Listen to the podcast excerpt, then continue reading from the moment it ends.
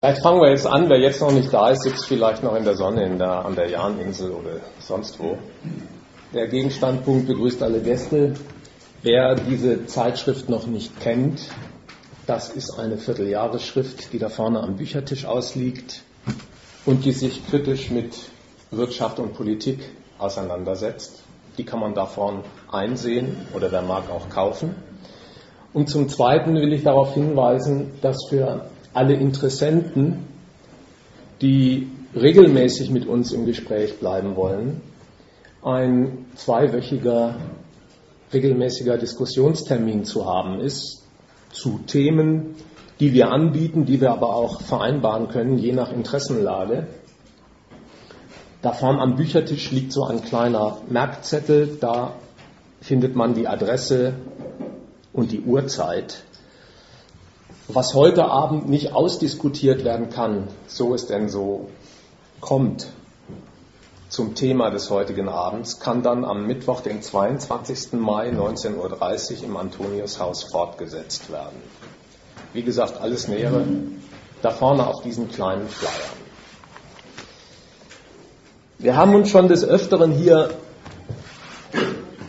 zu Themen zu Wort gemeldet, wie etwa zuletzt über die Mietpreisexplosion und die Wohnungsfrage im Kapitalismus.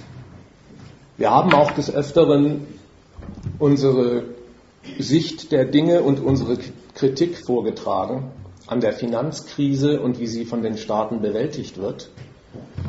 Und die Diskussion hat mehr oder weniger immer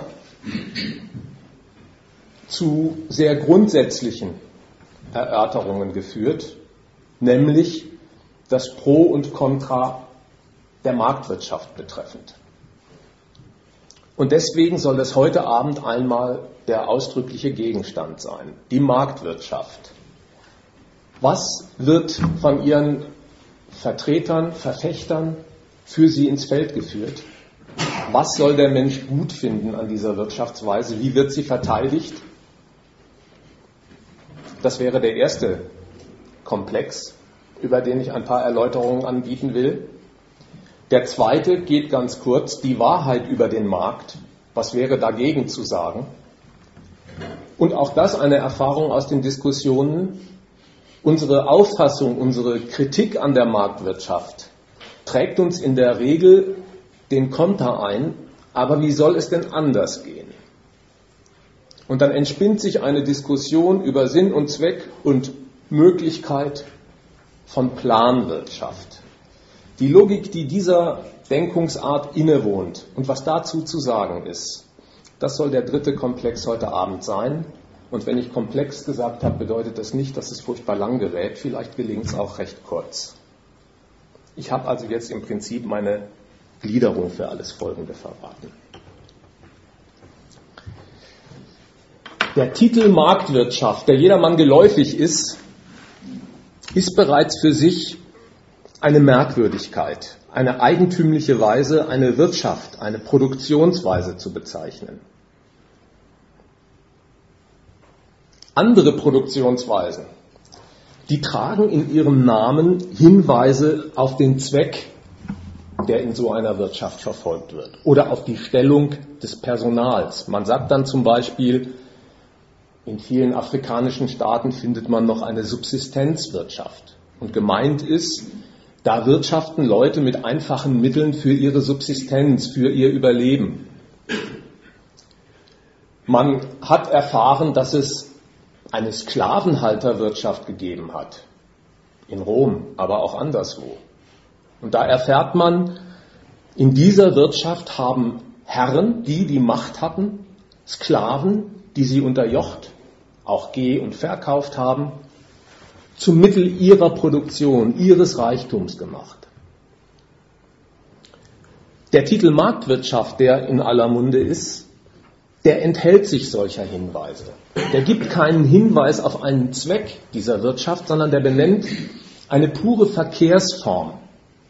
Dass nämlich sowas stattfindet in einer Marktwirtschaft wie der Händewechsel von Gütern zwischen Marktteilnehmern warum da Güter auf den Markt kommen und die Hände wechseln und wozu sie das tun, Darüber schweigt sich der Begriff aus. Marktwirtschaft. Freie Teilnehmer an einem Markt besorgen den Händewechsel von Gütern. Dieser Begriff und seine Merkwürdigkeit kommt aus einer Zeit, als es noch den verblichenen realen Sozialismus und die Sowjetunion gab, als es einen Systemvergleich gab zwischen der hiesigen Sorte Wirtschaft und der sogenannten Planwirtschaft der Systemalternative im Osten. Und da hieß die Konfrontation, Planwirtschaft, das ist eine Kommandowirtschaft. Da wird von oben angeordnet, was und wie produziert wird. Und die Marktwirtschaft hat sich dagegen abgesetzt als quasi die freiheitliche Alternative. Hier herrscht die Freiheit der Subjekte, die auf dem Markt tätig sind. Den Begriff Kapitalismus gab es zu dieser Zeit durchaus. Und der nennt ja immerhin eine Sache beim Namen, um die es wirklich geht, die Vermehrung von Kapital. Aber der war verpönt, weil man lieber das Modell von Freiheit, das die Marktwirtschaft repräsentiert, gegen das Kommando, gegen die Obrigkeit setzen wollte, die wirklich oder angeblich im Osten regiert hat. Heute, nachdem diese Systemalternative längst untergegangen und verschwunden ist, darf man auch wieder Kapitalismus sagen. Das wird keinem mehr wirklich krumm genommen. Marktwirtschaft ist die Freiheit der Individuen an einem Markt, die schlechte Erfahrungen gar nicht ausschließt. Und Menschen, die in der Marktwirtschaft zu Hause sind, die leugnen das auch gar nicht. Der Preis zum Beispiel, den man für jedes Gut bezahlen muss, ja, der eröffnet für die, die genügend Geld haben, den Zugang zu den Gütern des Bedarfs. Für manche, die dieses Geld nicht haben, ist aber auch der Preis der Waren ein Ärgernis, weil der Preis den Ausschluss von solchen Gütern besorgt. Und das heißt für viele Menschen, sie müssen sich auf die Alternative von Sparen verlegen, heute Verzicht üben, etwas zur Seite legen, damit man morgen konsumieren kann. Oder sie greifen zur Alternative der Verschuldung, nehmen einen kommerziellen Kredit, einen Konsumentenkredit, konsumieren also heute und müssen morgen verzichten. Insofern ist der Preis vertraut als Zugangsmöglichkeit zu käuflichen Dingen genauso wie als Ärgernis. Manches ist zu teuer. Und bevor es ans Ausgeben des Geldes geht, muss Geld erworben sein. Das muss man verdienen. Sonst kann man für kein Gut bezahlen. Was man erwirbt an Geld, das hat man mit seinem guten Willen, mit seiner Ausbildung, mit seiner Kraft und Gesundheit überhaupt nicht in der Hand. Das hängt an Betrieben und ihrem Bedarf, den sie anmelden und wo sie den Bedarf anmelden. Da werden Leute eingestellt, haben einen Arbeitsplatz und ein Einkommen. Und wo die betriebliche Rentabilität danach verlangt, dass kostengünstiger produziert wird, sodass auch rationalisiert wird, um die Kosten der Arbeit zu mindern und den Ausstoß zu mehren, da werden Leute nicht nur ein, sondern auch wieder ausgestellt.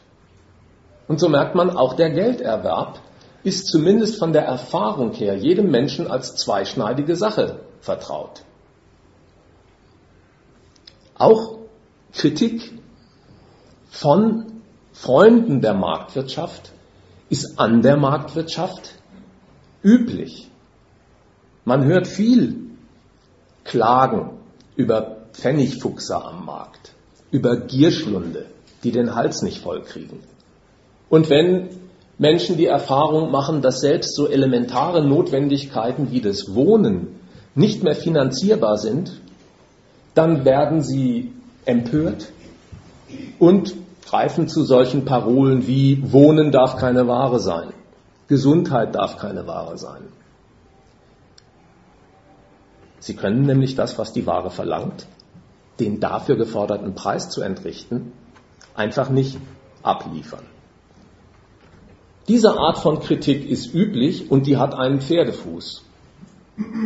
Denn diese Art von Kritik gilt den Markt Teilnehmern, nie dem Markt selber. Kein Mensch versteigt sich zu einer Kritik der Marktwirtschaft, aber meckern über die, die die Marktwirtschaft bevölkern, das geht sehr wohl. Aber zu einer Kritik des Marktes, dieser Wirtschaftsweise namens Marktwirtschaft, versteigt sich trotz aller Ärgernisse niemand, weil nämlich die Preise, die die Güter haben, die Mühseligkeiten des Gelderwerbs, die man erfährt, wenn man sich um Arbeit und Einkommen müht, den Leuten gilt als Umweg, vielleicht manchmal steiniger Umweg, aber als Umweg für die Versorgung der ganzen Gesellschaft, die besser nicht gehen könnte, als auf diesem marktwirtschaftlichen Umweg. Und die volkswirtschaftliche Theorie seit Adam Smith hat dafür einen Begriff geprägt, Invisible Hand, hat er der Marktwirtschaft bescheinigt. Eine unsichtbare Hand, die durch ihr Wirken eine Versorgung hinbringt, die in der Marktwirtschaft besser als mit jedem Plan gelingt, weil dort ohne Plan gewirtschaftet wird. So, das ist die große Prämisse und diese Voraussetzung will ich im Folgenden in den drei angekündigten Kapiteln ein bisschen ausleuchten.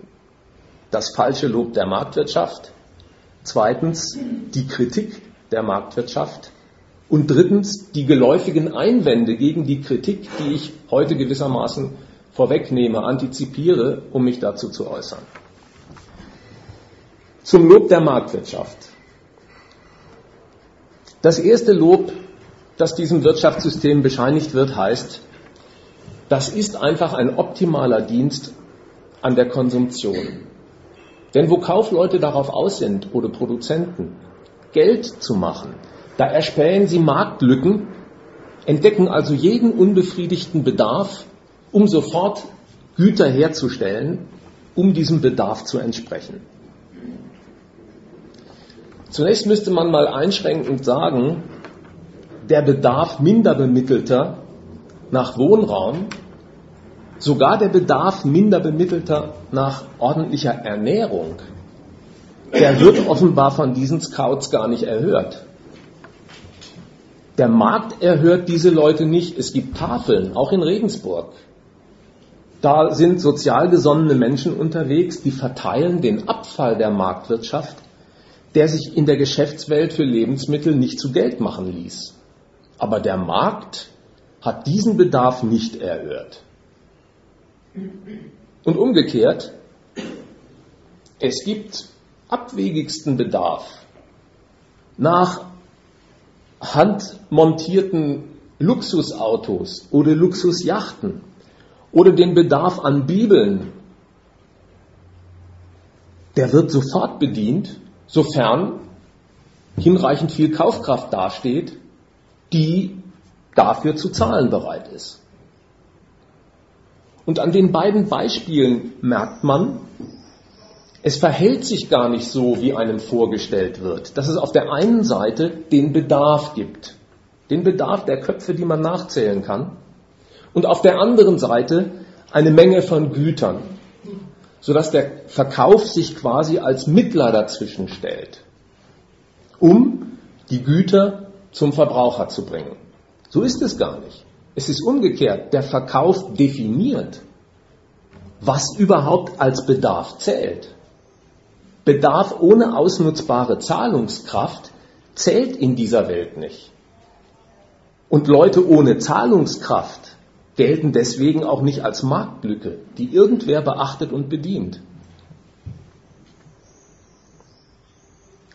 Das zweite Lob.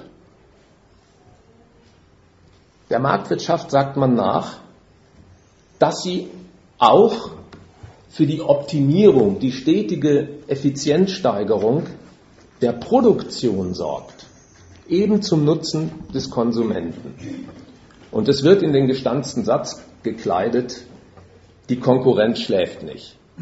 Das soll dafür sorgen, dass wir alle vor Schrott und überhöhten Preisen in den Regalen geschützt werden. und dass umgekehrt die Produktion eben durch die Konkurrenz derer, die Geld verdienen wollen durch ihre Ware, auf günstige Herstellung von guter Qualität geeicht wird. Wenn man zunächst mal die Gedankenfigur für sich nimmt, dieser Konkurrenzkampf zwischen Geschäftsleuten soll am Ende die optimale Produktionsmethode herausmändeln und ergeben. Dann würde mir dagegen zunächst Folgendes einfallen. Es ist doch eine unsägliche Verschwendung von gesellschaftlichen Ressourcen, wenn man 100 Betriebe falsch produzieren lässt, um einen rauszufinden, der es richtig und am besten macht. Da hätten doch alle die, die über die beste Produktionsapparatur, die optimale Qualität nicht gebieten, besser darauf verzichtet, die schönen Rohstoffe und die viele Zeit der Menschen dafür zu verschwenden, suboptimales Zeug zu produzieren. So was wird behauptet, darum ginge es. 100 gehen an den Start, 99 produzieren falsch, aber der eine Trendsetter, der effiziente, der soll auf diese Weise geboren und herausgefunden werden. Und das Zweite, was ich gegen die ganze Gedankenfigur einwenden möchte, ist, es wird auf diese Weise durch den Konkurrenzkampf der Produzenten und Kaufleute gar kein Optimum des Produzierens ermittelt, um es hinterher allen anderen verfügbar zu machen. Umgekehrt, jeder, der mit seiner Ware zu einem günstigen Preis mit brauchbarer Qualität Absatz auf sich zieht, und zwar mehr als andere, der will diesen Vorteil monopolisieren gegen andere. Der will ihn nicht teilen mit anderen. Nachziehen der Konkurrenz, die dasselbe genauso gut, vielleicht sogar zum selben Preis macht, ist kaufmännisch, kapitalistisch gerechnet ein Schaden, kein Vorteil. Das macht ja den Gewinnvorteil des siegreichen Konkurrenten kaputt. Diese Art von Wettbewerb, die garantiert auch gar nicht, was man sich davon versprechen soll, Qualität. Wenn man durch ein Kaufhaus geht oder sich die Automobilproduktion anschaut oder den Lebensmittelmarkt, dann stellt man fest, da gibt es eine gewollte Abstufung von Qualität wie Preis. Da gibt es ein Premium-Segment in all diesen Sparten für die Besserverdienenden und es gibt für die minder bemittelte Kundschaft die Billigware, inklusive schlechter Gebrauchswerte, minderwertiger Qualität. Diesen Unterschied zwischen gut betuchten und armen Leuten, den hat die Geschäftswelt nicht einfach vorgefunden, sodass sie sich quasi auf den Standpunkt stellen würde, naja, für jeden muss etwas dabei sein, für die Reichen wie für die Armen. Diesen Unterschied an Kaufkraft haben die Betriebe nicht vorgefunden, sondern die haben ihn erzeugt. Eben durch ihre Art, Löhne und Gehälter zu kalkulieren. Und für die großen Massen fällt dieses Kalkül denkbar schäbig aus. Der Lohn ist eben eine Kost, die den Überschuss, um die es dem Betrieb geht, schmälert und entsprechend klein wird er gehalten. Also gibt es das, was man da vorfindet, gut betuchte Käufer neben einer Mittelschicht und einem Gros von Minderbemittelten durch die Kalkulation derer, die um diese unterschiedlich ausgestattete Kaufkraft jetzt konkurrieren. Das führt sogar dazu,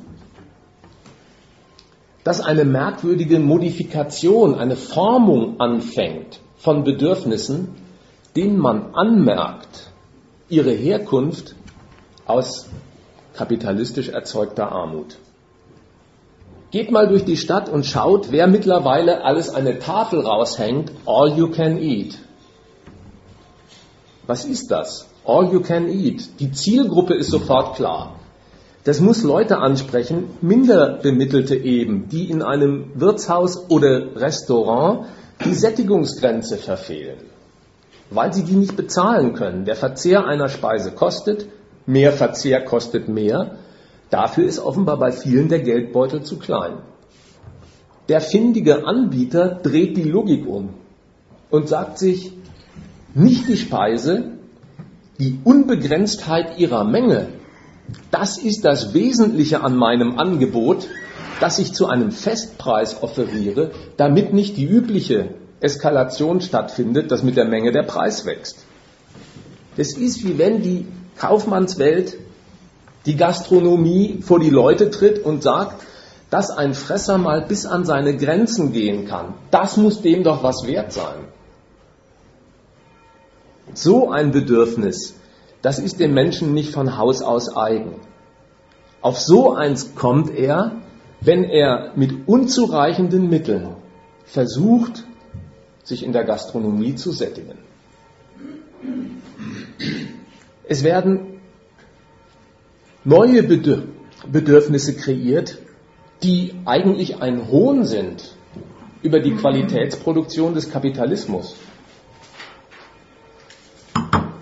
Dass Lebensmittel gesund sind, ist im Kapitalismus offenbar überhaupt keine Selbstverständlichkeit, die keiner Erwähnung bedarf. Das ist ja wohl das Mindeste, was man von einem Lebensmittel erwartet.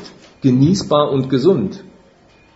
So etwas ist heute, vornehmlich in Biomärkten, ein extra Vorzug gegenüber der normalen Ware, der auch einen extra Preis verlangt. Ein extra Vorzug wird das, weil die Geschäftskalkulation in der Lebensmittelbranche, um auch die minder bemittelte Kaufkraft auf sich zu ziehen, aus kleinen Preisen immer noch große Profite macht, indem bei den Kosten drastisch gespart wird. Also wird minderwertige Qualität verarbeitet und der Gebrauchswert beeinträchtigt, den man dann für billigeres Geld anbietet. Genuss und Gesundheit werden ein extra Label, das extra Geld kostet. Tomaten mit Geschmack, das kostet mehr. Lasagne ohne Pferd, das ist teurer. Ergebnis? Ein solcher Markt ist gar nicht die Benutzung, die ist gar nicht der Dienst an den Bedürfnissen, er ist die Benutzung dieser Bedürfnisse. Und der streicht jedes Bedürfnis durch, das kein Geld hat und lässt neben seiner Qualitätsware auch jeden Schund als Qualität gelten, sofern nur hinreichend viele Arme da sind, die das kaufen, weil ihr schmaler Geldbeutel alternative Produkte nicht erwerben kann.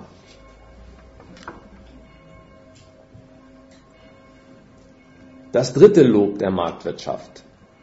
Und dann ist die Lobhudelei auch schon rum. Die Marktwirtschaft, so wird gesagt, optimiert nicht bloß den Konsum und die Produktion dazu, die führt auch noch zu einer wunderbaren Deckungsgleichheit von Produktion und Konsumtion. Die führt zum Ausgleich von Angebot und Nachfrage. Was angeboten wird, wird den Verbrauchern überstellt was die Verbraucher nachfragen, das wird mit der Herstellung in ein Angebot übersetzt. Angebot und Nachfrage werden zusammengebracht, zur Deckung gebracht. Nun muss man zunächst dazu sagen, zusammenbringen muss man ja nur zwei Seiten, die vorher getrennt waren. Produziert wird für den Markt in einer Marktwirtschaft aber nicht mit Rücksicht auf den Markt und den Bedarf der Leute, die da zu Hause sind. Produzieren für den Markt heißt, für den gewinnbringenden Absatz Güter herstellen, um im Verkauf diesen Gewinn zu erlösen. Und wie gut das gelingt, das ist mit der Produktion der Sachen gar nicht entschieden. Das muss man am Markt beweisen, austesten, wie viel von dem, was für den Verkauf hergestellt wurde, wirklich absetzbar ist und wie viel auf der Strecke bleibt, weil es niemand nachfragt oder weil Konkurrenten es billiger machen. Manches Angebot findet also gar keine Nachfrage. Der ganze Aufwand, der Verbrauch an Rohstoffen, der Verschleiß von Maschinen, der Verschleiß der Menschen und ihrer Arbeitszeit war vergebliche Liebesmüh. Produkt wie Betrieb entwerten sich.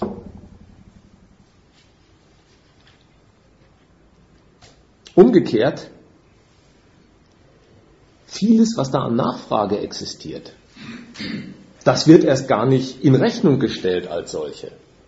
Es gibt Obdachlose, erfährt man in diesen Tagen, neben einem gehörigen Leerstand von Wohnungen.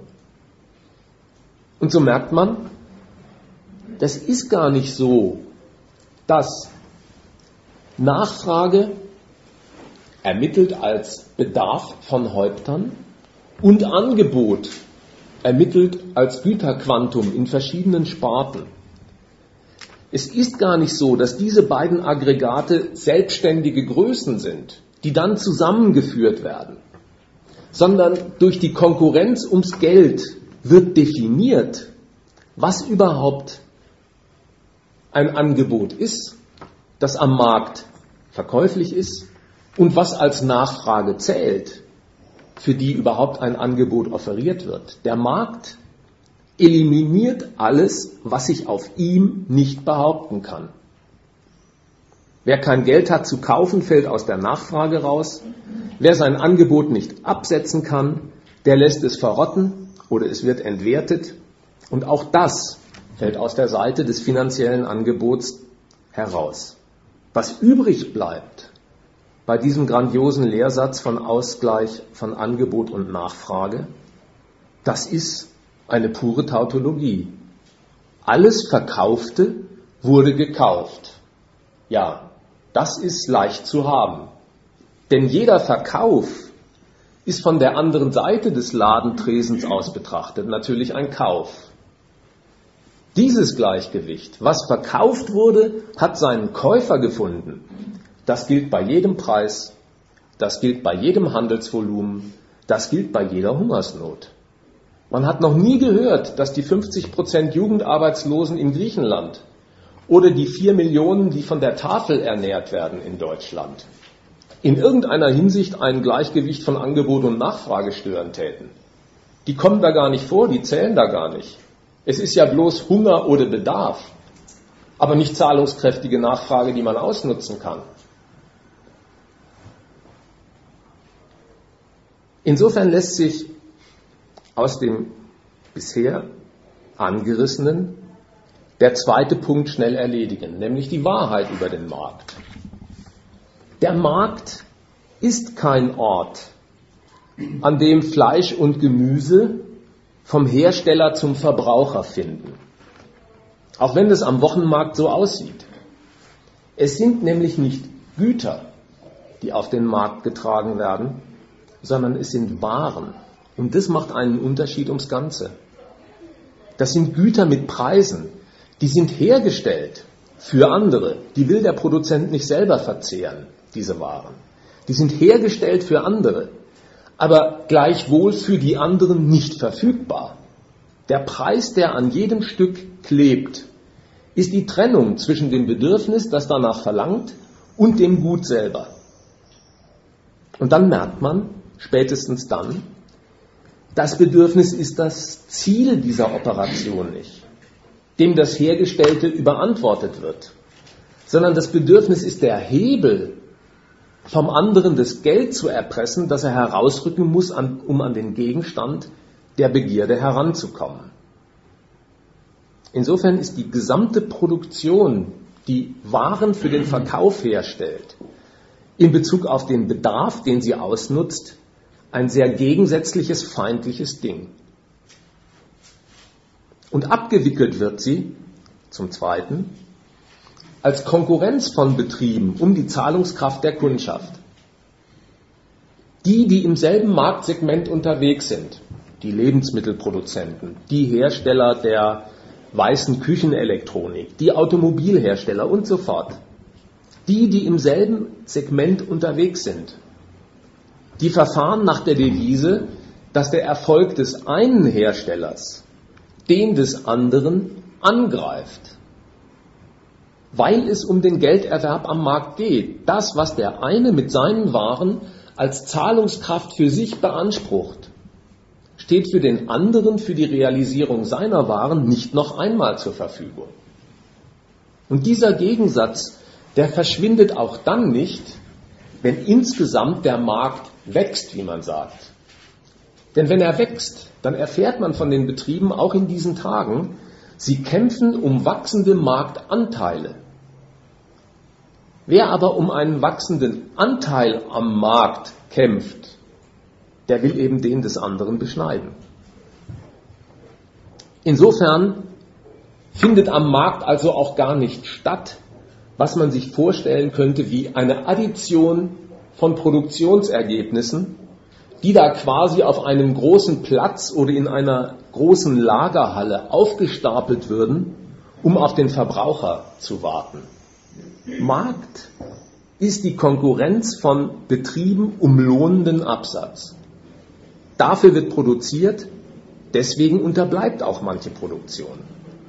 Und die Resultate, die Güter, die dabei herauskommen, sind das Mittel, die Kaufkraft für den Betrieb zu monopolisieren, also anderen Konkurrenten vorzuenthalten.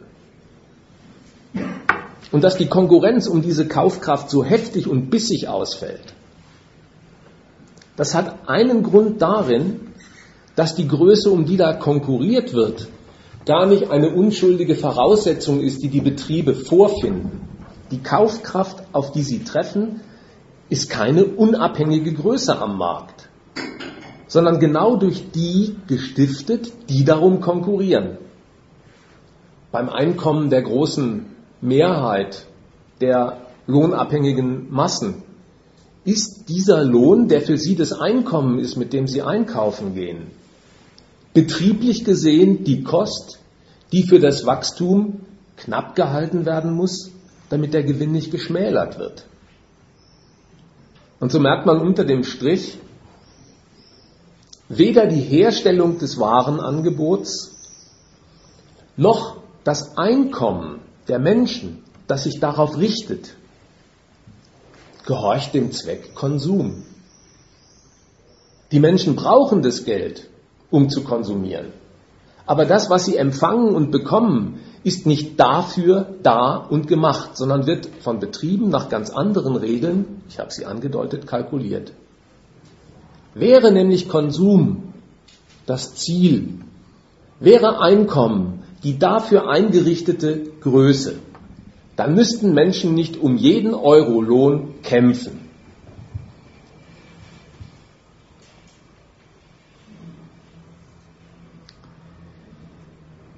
Ich weiß, dass in vielen Diskussionen, die wir hier geführt haben, und damit komme ich schon zu meinem dritten Punkt, oft zu dieser Art von Kritik Zustimmung kommt. Zustimmung allerdings, in die sich sowas wie Skepsis einbildet. Die Kritik wird vernommen, offenbar auch, so ist jedenfalls das Selbstbewusstsein, gebilligt. Und dann wird doch eine kritische Rückfrage gestellt, die da lautet, wie soll es denn anders gehen?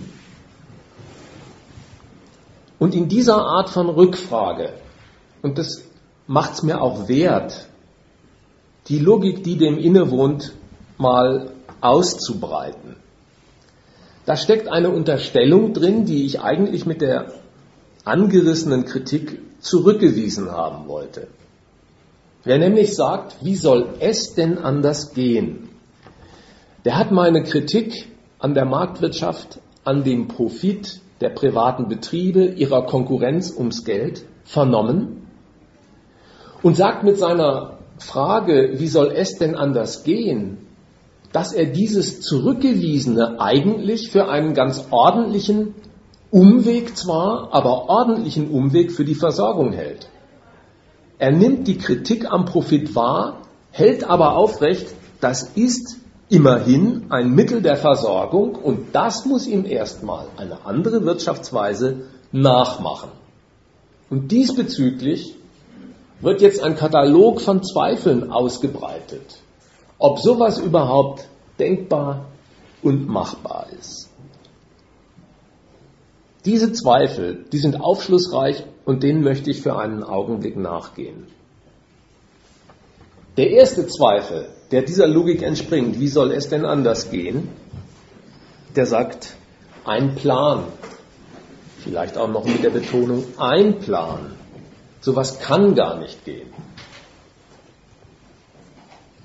Nehmen wir es mal so nüchtern und sachlich wie möglich.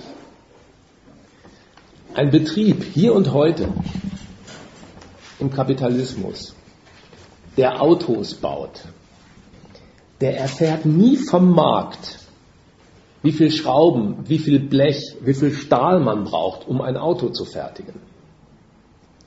Ein solcher Betrieb erfährt auch nie vom Markt, wo die Hersteller sitzen, bei denen man diese Teile beziehen kann.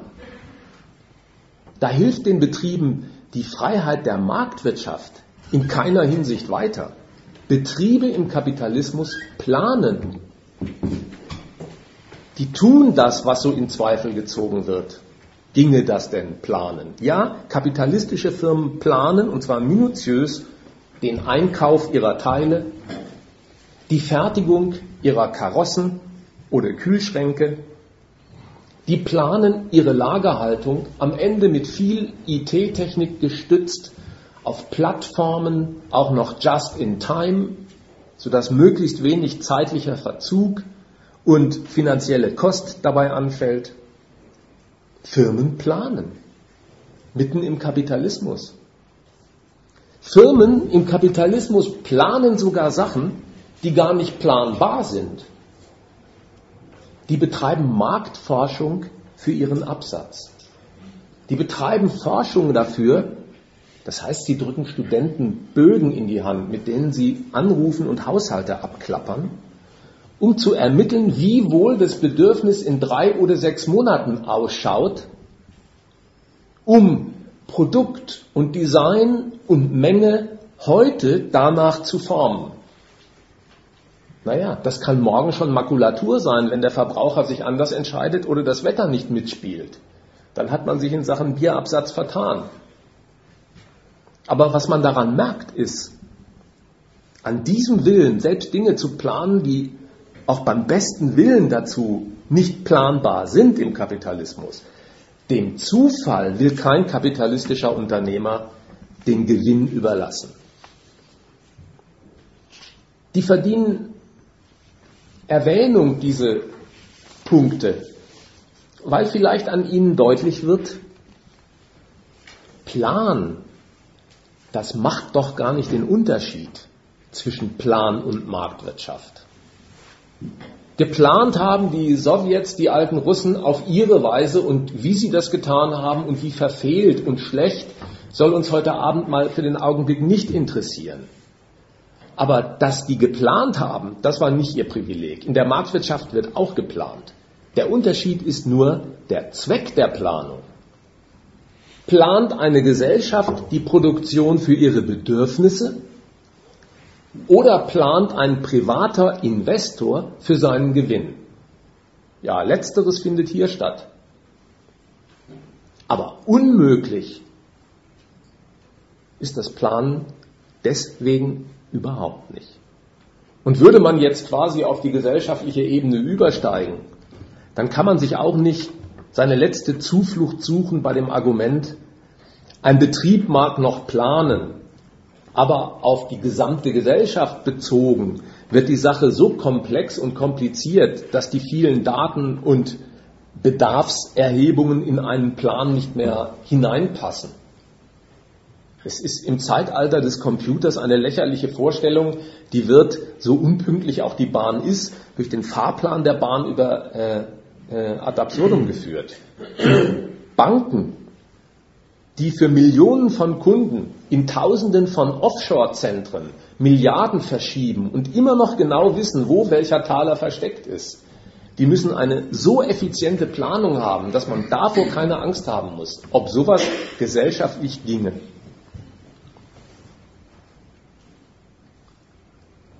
Das zweite Bedenken, das überhaupt gegen meine kritischen Ausführungen vorgebracht wird, wie soll es denn anders gehen? buchstabiert sich so, dass gesagt wird, einfach für den Bedarf der Menschen planen und das Geplante auch herstellen, damit die, die es hergestellt haben, es genießen. Das ist unmöglich, denn ohne einen Preis für die Güter bräche das völlige Chaos aus. Ohne dass die Dinge etwas kosten, gäbe es einen Wildwuchs der Bedürfnisse. Und jetzt wird ein Wildwuchs auch ausgemalt. Und der endet immer im selben. Jeder beansprucht doch dann eine Luxusvilla mit Park. Und dafür wäre die Erde doch viel zu klein. Man kann das Argument vielleicht als Petitesse abtun, aber man kann es ja auch mal, weil es oft mit Inbrunst vorgetragen wird, ernst nehmen. Jeder beansprucht eine Luxusvilla mit Park und dafür wäre die Erde zu klein. Das kommt davon, wenn die Sachen keinen Preis haben. Da müsste man zunächst einmal sagen, dass die Erde dafür zu klein ist, dass jeder eine Luxusvilla mit einem Park drumherum hat.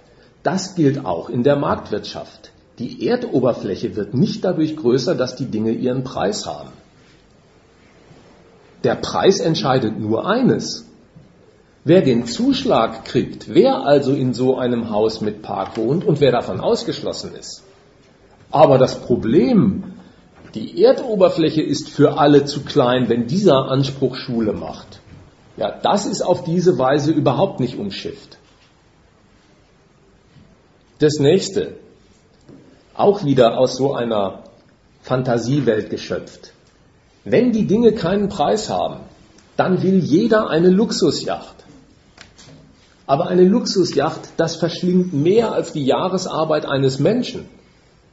Wenn man sich also vorstellt, jeder Mensch verschleudert seine Jahresarbeit dafür, so ein blödes Produkt zu fertigen, dann bliebe in der Gesellschaft überhaupt keine Arbeit mehr übrig, keine Arbeitszeit, mit der das Notwendige angeschafft würde. Ja, stimmt. Bloß, auch in der Marktwirtschaft, das war ja jetzt die Unterstellung, verschlingt die Yacht die Jahresarbeit eines Menschen. Dass das geht, kommt in der Marktwirtschaft dann überhaupt nur daher, dass da die, die die Luxusjachten ihr eigen nennen, fremde Arbeit benutzen, um etwas zu tun, das auf alle hochgerechnet nicht ginge. Die, die die Luxusjachten besitzen, die haben dann eben die Arbeitszeit vieler anderen Gesellschaftsmitglieder okkupiert, um sich diesen exklusiven Nutzen zu verschaffen.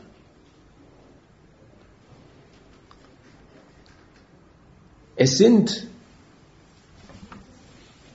konstruierte Bedürfnisse, möchte ich mit diesem kleinen Bilderbogen sagen, die einem Kritiker, und das bin in dem Fall ich, ein Bekenntnis abbringen sollen.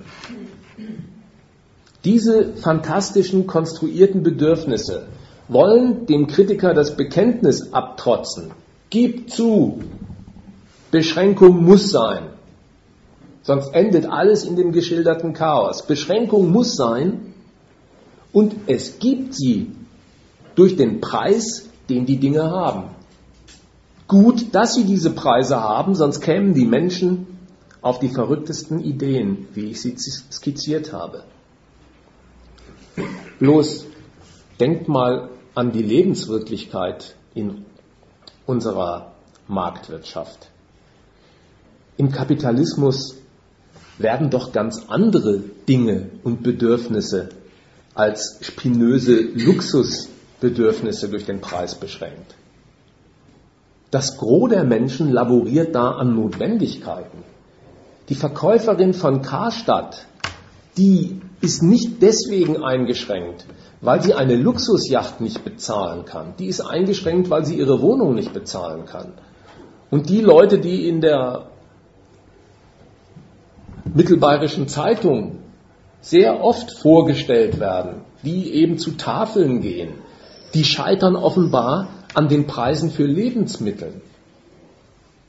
Das Problem, unter dem die Leute in dieser Wirtschaftsweise zu leiden haben, Das ist gar nicht auf dieser verrückten Ebene angesiedelt. Da kann nicht jeder eine Luxusvilla und eine Luxusjacht haben. Das ist auf der ganz elementaren Ebene zu Hause. Können die Menschen sich eigentlich gescheit ernähren und vernünftig wohnen? Ein dritter Einwand.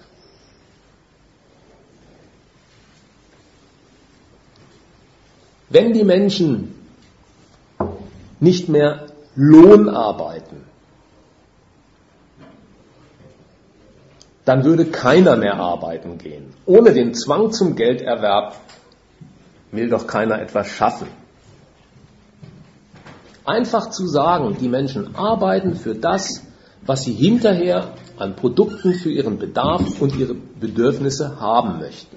Das gilt, wenn so etwas in den Raum gestellt wird, als weltfremde Absurdität. Ohne Lohnarbeit, ohne den Zwang, wenn du nicht hingehst, kriegst du kein Geld. Und wenn du kein Geld hast, kannst du nichts anschaffen. Ohne diesen Zwang würde keiner arbeiten gehen. In der Marktwirtschaft gilt tatsächlich die Ungleichung von Arbeit und Nutzen des Arbeiters. Das ist so. Die, die arbeiten gehen, am Ende sogar noch für volle Zeit, aber ein Minilohn, heißt ja auch bei uns so Niedriglohnsektor, von denen kann man nicht sagen, dass die Arbeit ihren Nutzen zum Resultat hat. Die haben schwer zu knapsen und kommen nicht über die Runden. Da gilt also gar nicht die Gleichung Arbeit gleich Nutzen, sondern Arbeit schließt den Nutzen aus. Dass sie hingehen, ja, das besorgt der stumme Zwang des Marktes, hätte der Marx gesagt. Die Geldnot, in der sie stecken. Ein Geld brauchen sie. Alles muss bezahlt werden. Die Lebensmittel, der Strom, die Miete. Das zwingt sie in eine Arbeit, die ihren Nutzen nicht zum Ziel hat. Diese Ungleichung zwischen Arbeit und Nutzen des Arbeiters, die verlängert dieser Einwand auf Verhältnisse, wo erstmalig gelten soll, ja, in einer vernünftig organisierten Produktion, wo geplant wird für den Bedarf der Menschen, hat die Arbeit kein anderes Ziel, als eben die Güter dieses Bedarfs herzustellen. Punkt. Ausgerechnet dann, wenn das gilt, es wird für nichts anderes gearbeitet als für die Wohlfahrt der Arbeitenden. Ausgerechnet dann wird gesagt, dann geht doch kein Schwanz mehr arbeiten. Da ist ja kein Zwang absehbar, der die Leute hintreibt. Ja, natürlich nicht. Der Nutzen ist ja auch der Grund. Aber der wird nicht zugelassen als Grund. Nein, wenn kein Zwang da ist, so wird gesagt, geht niemand zur Arbeit. Woher die Gewissheit? Woher die Gewissheit? Die Gewissheit kommt aus einem Menschenbild. Und das Menschenbild denkt sich, der Mensch ist von Natur aus gierig.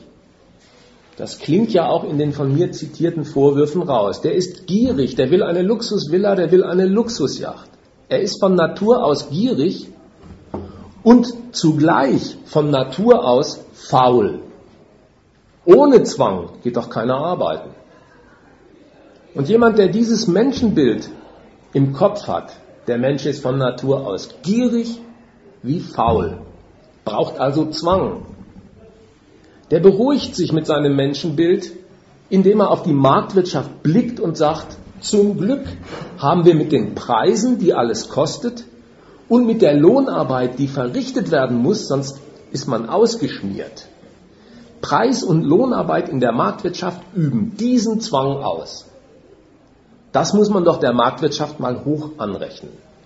Es wird also gedacht und so wird argumentiert, dass die Menschennatur, gierig und faul wie sie ist, in dem Zwang, den die Marktwirtschaft darstellt, mit ihren Preisen und ihrer Lohnarbeit, die zum Schaffen nötigt, genau die passende Weise gefunden hat, wie man sich produktiv betätigt.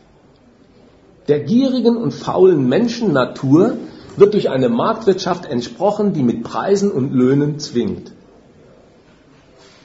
Und keiner merkt, was für einen grandiosen Widerspruch und Unsinn man damit behauptet hat. Denn wenn es schon die Menschennatur sein soll, die faul und gierig ist, dann hätte sie sich mit der Wahl des Kapitalismus saublöde Verhältnisse eingerichtet, weil sie sich mit lauter Schranken gegen ihre eigene Natur vorstellt. Also entweder man behauptet, die Natur ist so, dann muss man sie so sein lassen, wie sie ist und an ihr lässt sich nichts verändern. Oder man behauptet, man schätzt die Schranken über die Maßen, die gegen die Natur aufgerichtet sind. Dann kommen die Schranken aber nicht aus der Natur. Es ist eben überhaupt kein Forschungsergebnis, die Gier, die Faulheit, die aus dem Studium menschlicher Natur gewonnen worden wäre. Da hat kein Naturwissenschaftler ein Mikroskop benutzt oder Genforschung betrieben. Das Menschenbild ist ein Konstrukt zwecks Rechtfertigung. Eben zwecks Rechtfertigung marktwirtschaftlicher Zwänge im Namen der Menschennatur. Da ist die schlechte Meinung über die Menschennatur die gute Meinung über den Kapitalismus.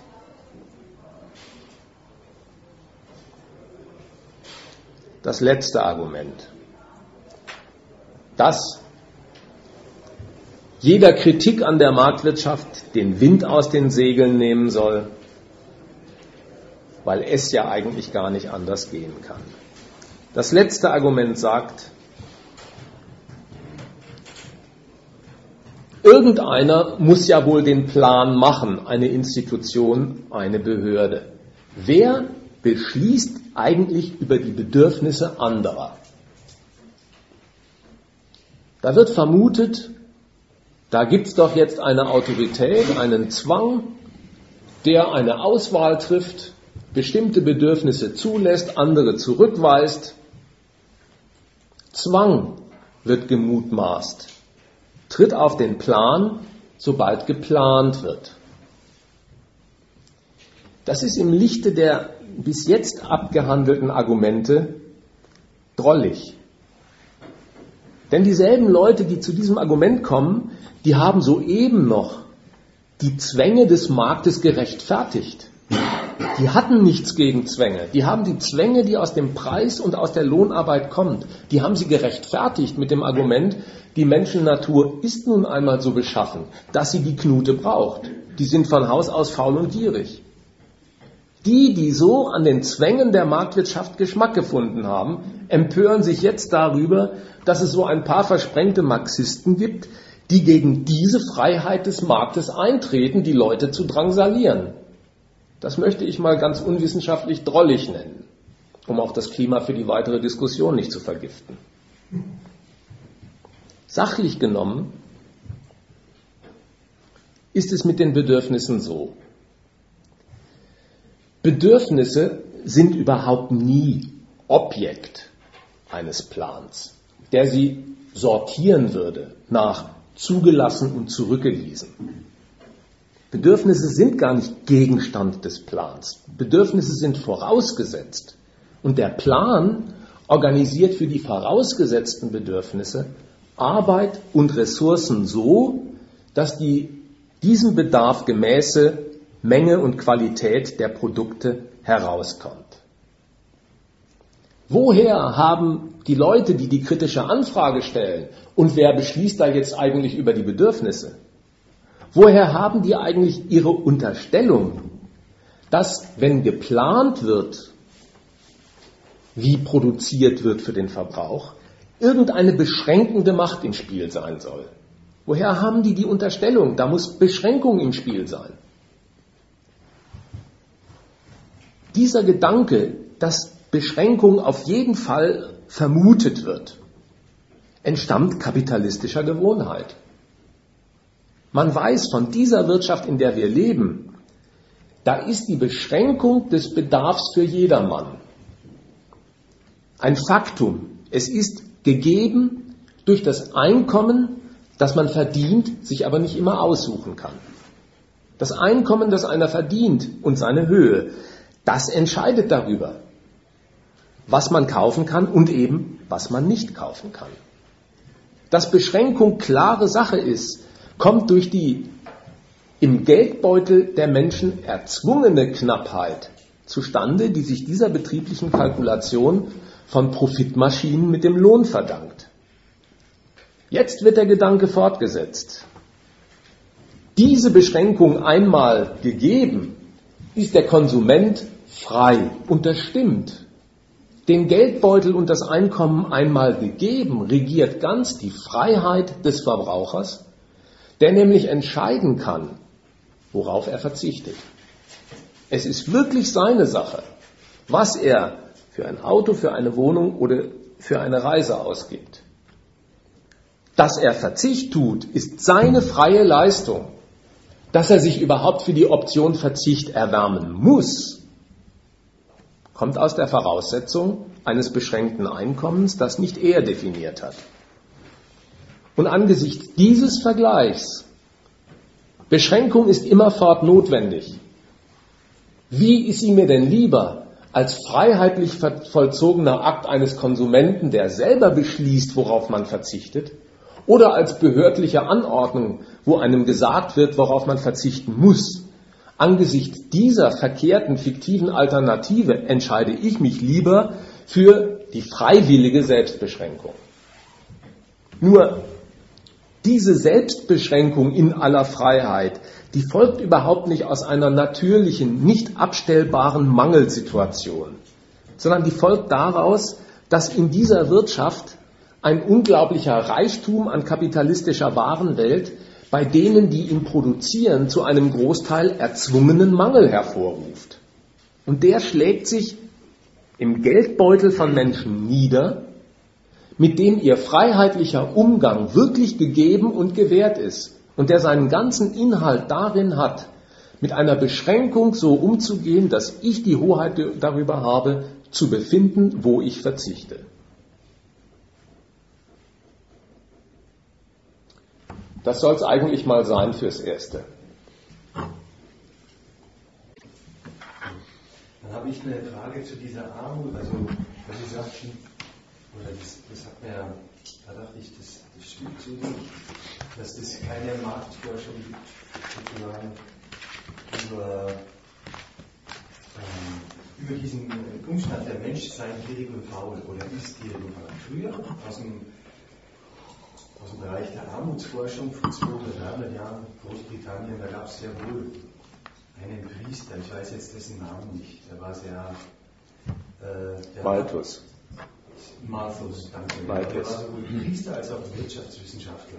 Malthus. Und er hat es schon ein bisschen beobachtet, wie bei quasi ärmeren Bevölkerungsschichten, armen Bauern, Obdachlosen, wenn man denen immer Almosen gibt, ne? also wenn man die mit Hartz IV bestückt und so, äh, das sollte man irgendwann lieber mal bleiben lassen, denn sonst perpetuiert sich das und man hat einen wachsenden Sockel an ne, Armut.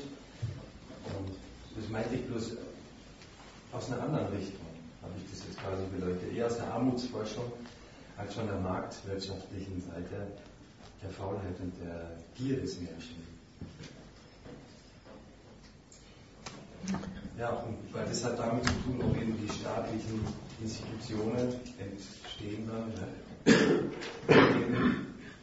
den minder bemittelten Bevölkerungsschichten was zu geben, um zu überleben. Ich bin mir jetzt nicht sicher, ob ich die Botschaft richtig raushöre, auf die es dir ankommt, aber ich mache mal ein Angebot und du musst dann schauen, ob ich deinen Gedanken treffe oder eher nicht. Eigentlich sind es zwei Gedanken, die da ähm, mitschwingen.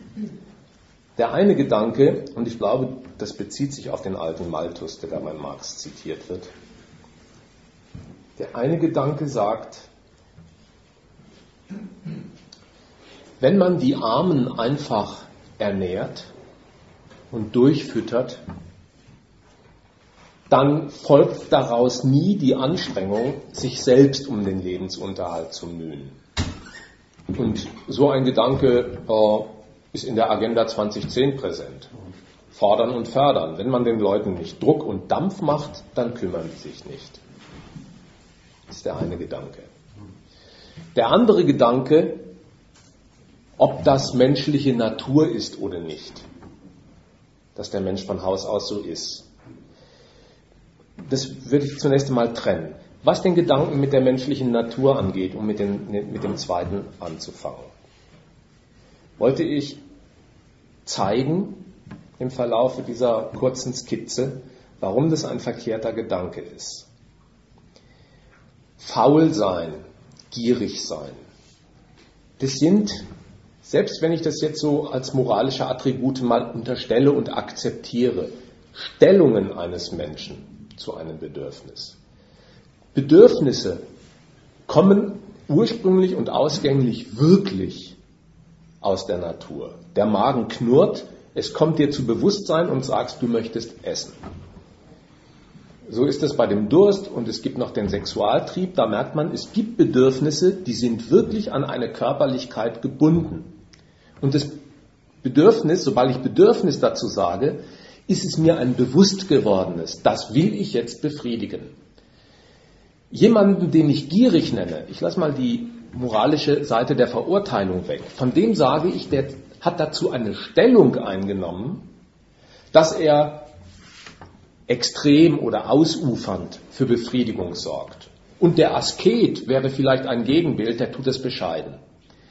Was ich aber an beiden Fällen entdecke, ist, da ist wiewohl das Bedürfnis in einer Naturseite des Menschen wurzelt, Hunger, Durst, Sexualtrieb. Das, was dann das Bedürfnis ausmacht und wie es verfolgt wird, nicht mehr durch Natur bestimmt, sondern durch den Willen des Menschen, der sich dazu stellt. Jeder Mensch hat von Natur aus einen Appetit. Der Hunger meldet sich irgendwann. Das gehört zum Triebinventar eines Menschen. Aber schau mal, auf wie viele unterschiedliche Arten und Weisen dieses Bedürfnis wenn es den Menschen zu Bewusstsein kommt, verfolgt wird. Man kann einfach Sättigung herbeiführen. Das tut man, wenn man zum Beispiel am Schreibtisch sitzt und nicht durch das Essen abgelenkt werden will. Man kann eine elaborierte Küche machen, also gut essen. Da macht man was ganz anderes mit dem Bedürfnis. Und es gibt Leute, die stellen sich auf den Standpunkt, für sie wäre jetzt gerade eine Diät das Richtige. Das sind drei Stellungen des Willens zu einer Sache, die aus der Natur kommen mag, die überhaupt nicht durch Natur bestimmt ist. Und der Widersinn dieser Menschenbilder, ja, besteht in folgendem. Erst sagt man dem Menschen eine gierige und faule Natur nach. Dann will man zweitens sagen, die Wirtschaft, die dem angemessen ist, ist eine, die ihn mit den Preisen von den Gegenständen der Begierde fernhält und die ihn mit der Lohnknute zwingt zu arbeiten. Jetzt merkt man, was das für ein widersprüchliches Konstrukt ist.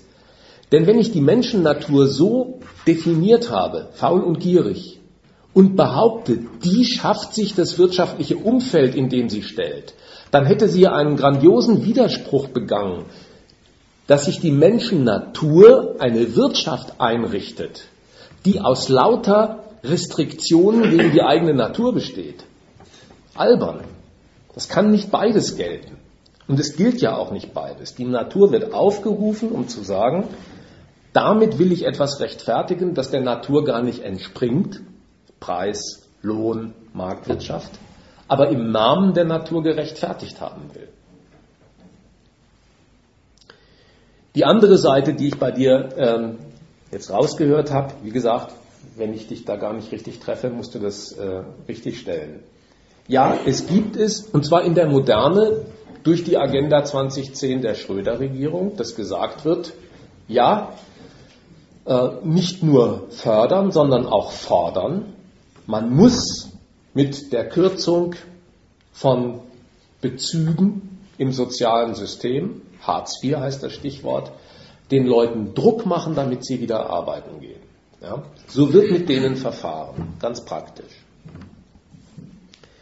Das ist ein sozialstaatlicher Zynismus erster Güte.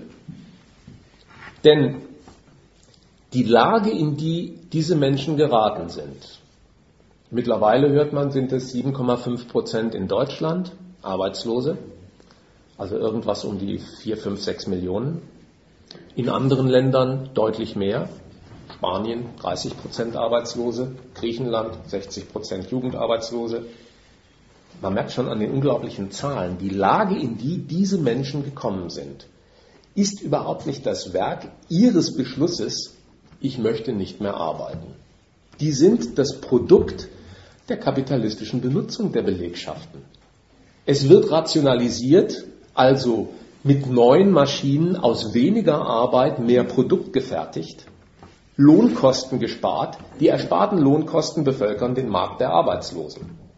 Die sind das Werk ihrer Benutzung und nicht die Frucht ihrer Faulheit.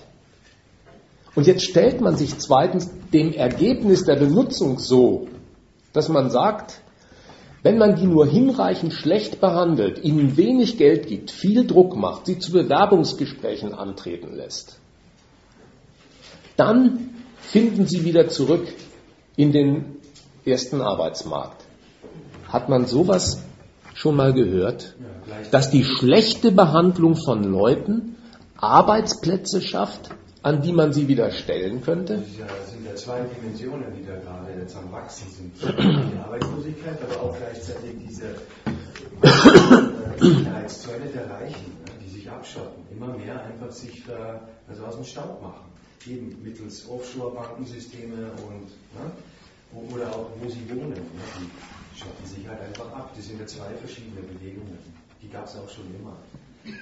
Aber die Sozialpolitik oder Politik an sich, jetzt mal weg vom Markt gedacht, haben Sie da, ich weiß jetzt eben nicht, ob man da auch in dieser Diskussionsrunde dazu kommt. Ja, wir sind für, wir sind für ganz vieles offen, ja. Die Kapitalisten, ich meine, die können natürlich immer Regeln machen. Das ist ja ganz klar, wer die Regeln schafft, im Marktwirtschaftssystem, der, der das Geld hat.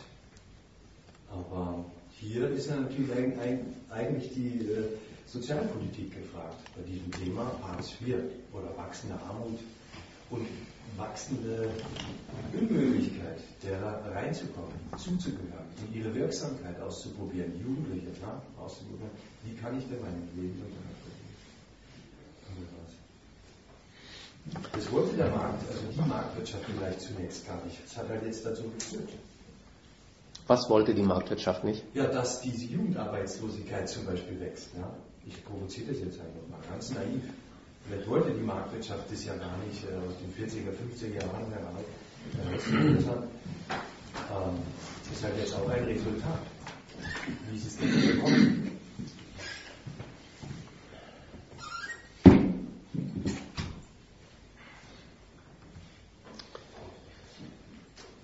Ein Betrieb steht auf dem Standpunkt, einen Arbeiter stellt er ein, wenn sich seine Arbeit lohnt.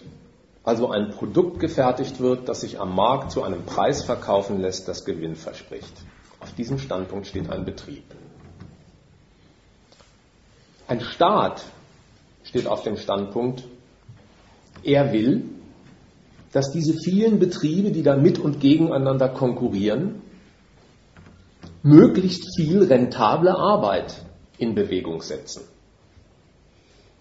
Denn wo immer ein rentabler Arbeitsplatz besteht und ein Betrieb einen Gewinn einfährt, ist der Staat beteiligt über seine Steuern. Der Staat lebt von dem kapitalistischen Reichtum, den er betreut. Er will also nicht Arbeit um jeden Preis, der will rentable Arbeit, Arbeit, die sich lohnt. Arbeit, die sich nicht lohnt, wirft auch für den Staat nichts ab. Er will also rentable Arbeit rentabel, lohnende Arbeit kommt dadurch zustande, dass Betriebe darauf schauen, sich in der Konkurrenz gegen andere ihren Gewinn zu sichern. Und das tun sie, indem sie die Kosten ihrer Produktion senken, dann können sie mit einer geringfügigen Absenkung ihres Verkaufspreises den anderen Absatz streitig machen, ohne dass sie auf Gewinn verzichten müssen, denn sie haben ja auch ihre Kosten gesenkt. Insofern ist das Interesse des Staates an rentabler Arbeit, denn an der verdient auch er über die Steuern, mit dem Widerspruch befrachtet, dass Arbeit dadurch rentabel gemacht wird, dass sie auch immer überflüssig gemacht wird, durch die Streichung der Lohnkosten. Und mit sowas rechnet ein Staat schon am Ausgangspunkt seiner ganzen kapitalistischen Karriere. Jeder Staat der Kapitalismus einführt, China, oder Kapitalismus bei sich beherbergt, hat einen Sozialstaat. Warum? Ja, der verdient vielleicht gar nicht dieses generelle Plus, das ihm viele Menschen anhängen. Warum hat jeder Staat einen Sozialstaat? Weil er davon ausgeht, die Art, wie seine Wirtschaft Arbeit rentabel macht, führt dazu, dass ganz viele Menschen von Arbeit nicht leben können, weil sie erst gar keine bekommen, dass es Arbeitslose gibt, weil die Rationalisierung der Betriebe im Konkurrenzkampf nicht nur beständige Anwendung von Arbeit, sondern auch Überflüssigmachung von Arbeit ist. Noch bevor es zu, zur Krise kommt, die das alles verschlimmert. Aber Überflüssigmachen von Arbeit. Insofern ist die ganze Wirtschaft dauerhaft Produzent von Armut und der Sozialstaat verdient sein positives Etikett gar nicht. Weil er nämlich Armut, die er als dauerhafte unterstellt, betreuen will, statt ihre Ursache abzustellen. Wer sagt, ich brauche eine Arbeitslosenversicherung? Denn die erste Million, die zweite Million, die dritte Million muss irgendwie verköstigt werden, weil sie vielleicht demnächst für den Aufschwung wieder gebraucht wird. Der geht davon aus, dass diese Wirtschaft, wenn sie wächst, dauernd Armut schafft. Und das hat sie in einem Maß getan, dass mittlerweile die kapitalistische Normalität eingekehrt ist. In den Nachkriegsjahren, daran erinnern sich hier jetzt vielleicht nur noch die allerwenigsten, da wurde unter Helmut Schmidt noch nachgezählt. Wann kommt die erste Million Arbeitslose zustande? Und das war ein Riesenskandal. Im Prinzip waren nämlich die ersten 20 Nachkriegsjahre Wachstumsjahre, wo zu wenig Arbeitsvolk vorhanden war, um die kapitalistischen Bedürfnisse nach Arbeitskraft zu befriedigen. Da wurden türkische Gastarbeiter aus Anatolien eingefahren. Die Frauen wurden emanzipiert, damit sie in die Fabrik laufen. Da gab es zu wenig, weil nach dem Krieg alles zerstört war und Arbeitsvolk war zu gering.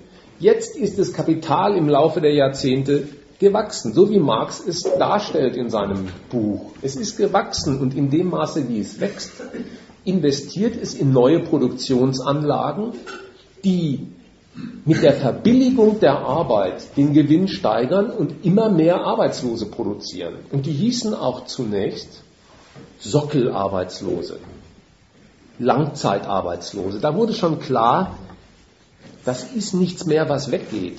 Das ist jetzt dauerhafter Bestand. Die heißen jetzt Sockelarbeitslose oder strukturelle Arbeitslosigkeit. Und als dieser Zustand eingekehrt war, wie er eigentlich normal ist in einem voll entwickelten Kapitalismus, da hat sich der Sozialstaat in Gestalt der Schröder-Regierung auf den Standpunkt gestellt. Eine dauerhaft unbrauchbare Masse von Menschen ständig mit finanziellen Mitteln brauchbar zu halten, das ist eine Kostenbelastung, die der Wirtschaft nicht aufgebürdet werden darf, weil das die Konkurrenzfähigkeit schmälert. Also werden die Bezüge im Sozialwesen drastisch zusammengestrichen und das Hartz IV wurde eingeführt, in dem Sozial- und Arbeitslosenhilfe zusammengelegt worden sind zu 345 Euro.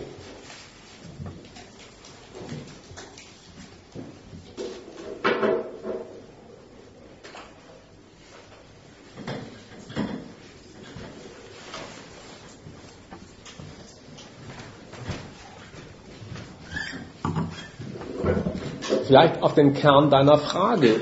Will der Sozialstaat, dass es Arbeitslose gibt? Die erste Antwort sollte von mir sein, er will, dass möglichst viel rentable Arbeit stattfindet. Zweitens, das schließt ein, dass dafür viele überflüssig sind. Und insofern will er mit diesem Prinzip, dass rentable Arbeit stattfindet, auch das Resultat, dass Arbeit brachgelegt wird und Arbeitslose rumlaufen.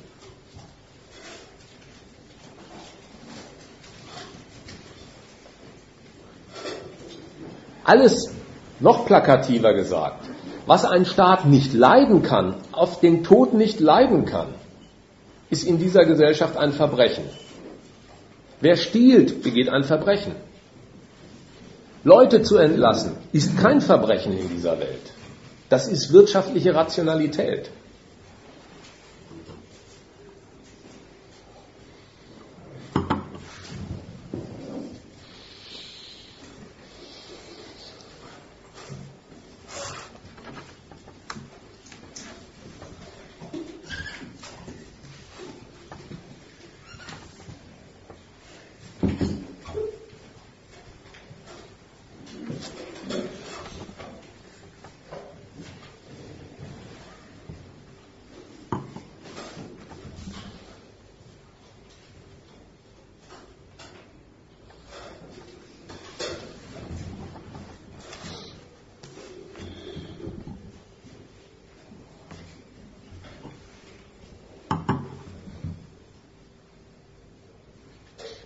Ähm, noch ein, eine Ergänzung dazu, ich weiß jetzt nicht, ob das vielleicht schon gefallen ist, während ich draußen war, zu dem vorherigen Gedanken, wenn man die Arbeit einfach durchfüttert, dann strengen die sich gar nicht an.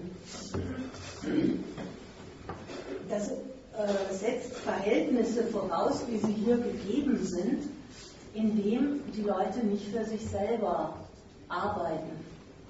Das kennt man nämlich bloß immer in Bezug auf die offizielle Arbeitswelt. Bei jemand daheim ist es immer ganz anders. Also wenn jemand daheim die Mittel hat, es sich schön zu machen, macht er sich gemeinhin schön. Und wenn er einen Garten hat, dann gräbt er den um.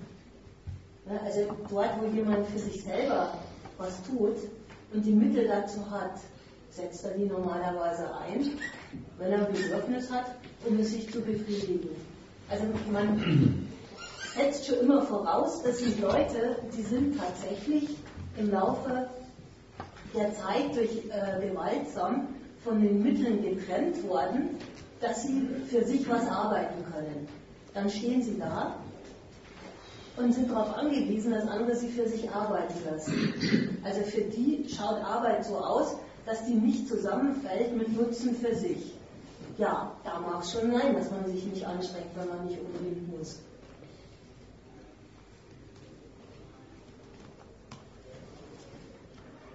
Aber für all diese Leute gilt natürlich das, was äh, du vorhin gesagt hast. Ne? Die sind alle nicht freiwillig arbeitslos geworden. Für alle war das ganz schrecklich. Und dann sind sie mal arbeitslos und dann wird ihnen unterstellt, die wollen ja nichts tun. Oder Auch das Beispiel von, äh, von vorhin äh, auf alten Seiten, äh, wo man nicht niemand rausgefunden hat, dass nichts hilft, Arme, Arme immer mit Essen auszustatten.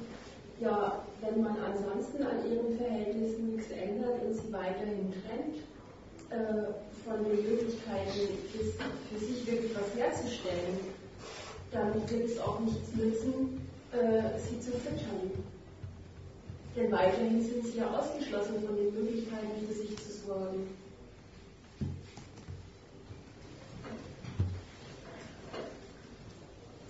Ja, und es wird die Paradoxie wirklich wahrgemacht und mit der werden diese Menschen traktiert. Dass man sagt, man muss sie nur schlecht genug behandeln, ihnen möglichst wenig Geld geben, sie möglichst oft in irgendwelche Trainingszirkel abkommandieren. Man muss sie möglichst schlecht behandeln. Dann gibt es die Arbeit, wo sie wieder was werden können als würde die Anzahl der Plätze, an denen die Leute beschäftigt werden, von ihrer schlechten Behandlung abhängen.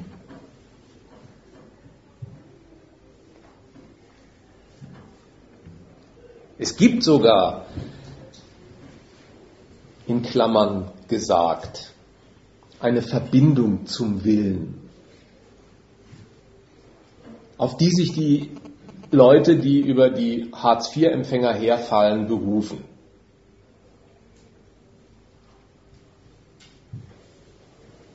Man wird heute nach zwölf Monaten Arbeitslosigkeit, auch wenn man 30 oder 40 Jahre bei BMW geschafft hat, Hartz-IV-Empfänger. So sind die Gesetze. Es gibt sechs oder sieben Millionen Arbeitslose, vielleicht im Verlaufe der Krise demnächst auch noch mehr. Die gibt es. Jetzt werden die Leute mit einem Finanzvolumen in Anführungszeichen von 345 Euro ohnehin unter den Zwang gesetzt.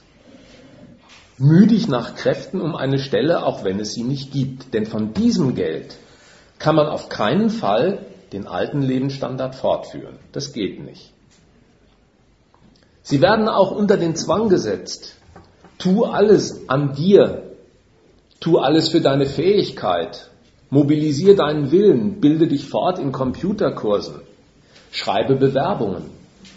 Regelmäßig gehen die Leute zu einem Bewerbungstraining und schreiben Briefe, die werden mit Königsblau unterschrieben. Und das tun sie. Und sie bekommen die 27. Ablehnung. Und irgendwann stellt sich bei einem Menschen der Schluss ein, Alles das macht gar keinen Sinn, weil das, worum ich mich bemühe, nicht da ist. Es gibt die Arbeitsplätze gar nicht, um die ich mich mühe. Und dann zieht er den Schluss zum nächsten Bewerbungstermin, kommt er mit einer Fahne und ungebügelter Hose an. Er fängt an, sich gehen zu lassen. Man, man entdeckt ihn zum ersten Mal auf einer Parkbank. Und dann gibt's die klugen Bürger, die sagen, ja, schau sie dir doch an, wie verlottert die sind. Die wollen doch gar nicht arbeiten. Ja, mag Exemplare geben, bei denen der Wille zur Anstrengung durch diese Erfahrungen erlahmt ist. Aber da ist der erloschene Wille die Folge ihrer Arbeitslosigkeit und nicht der Grund.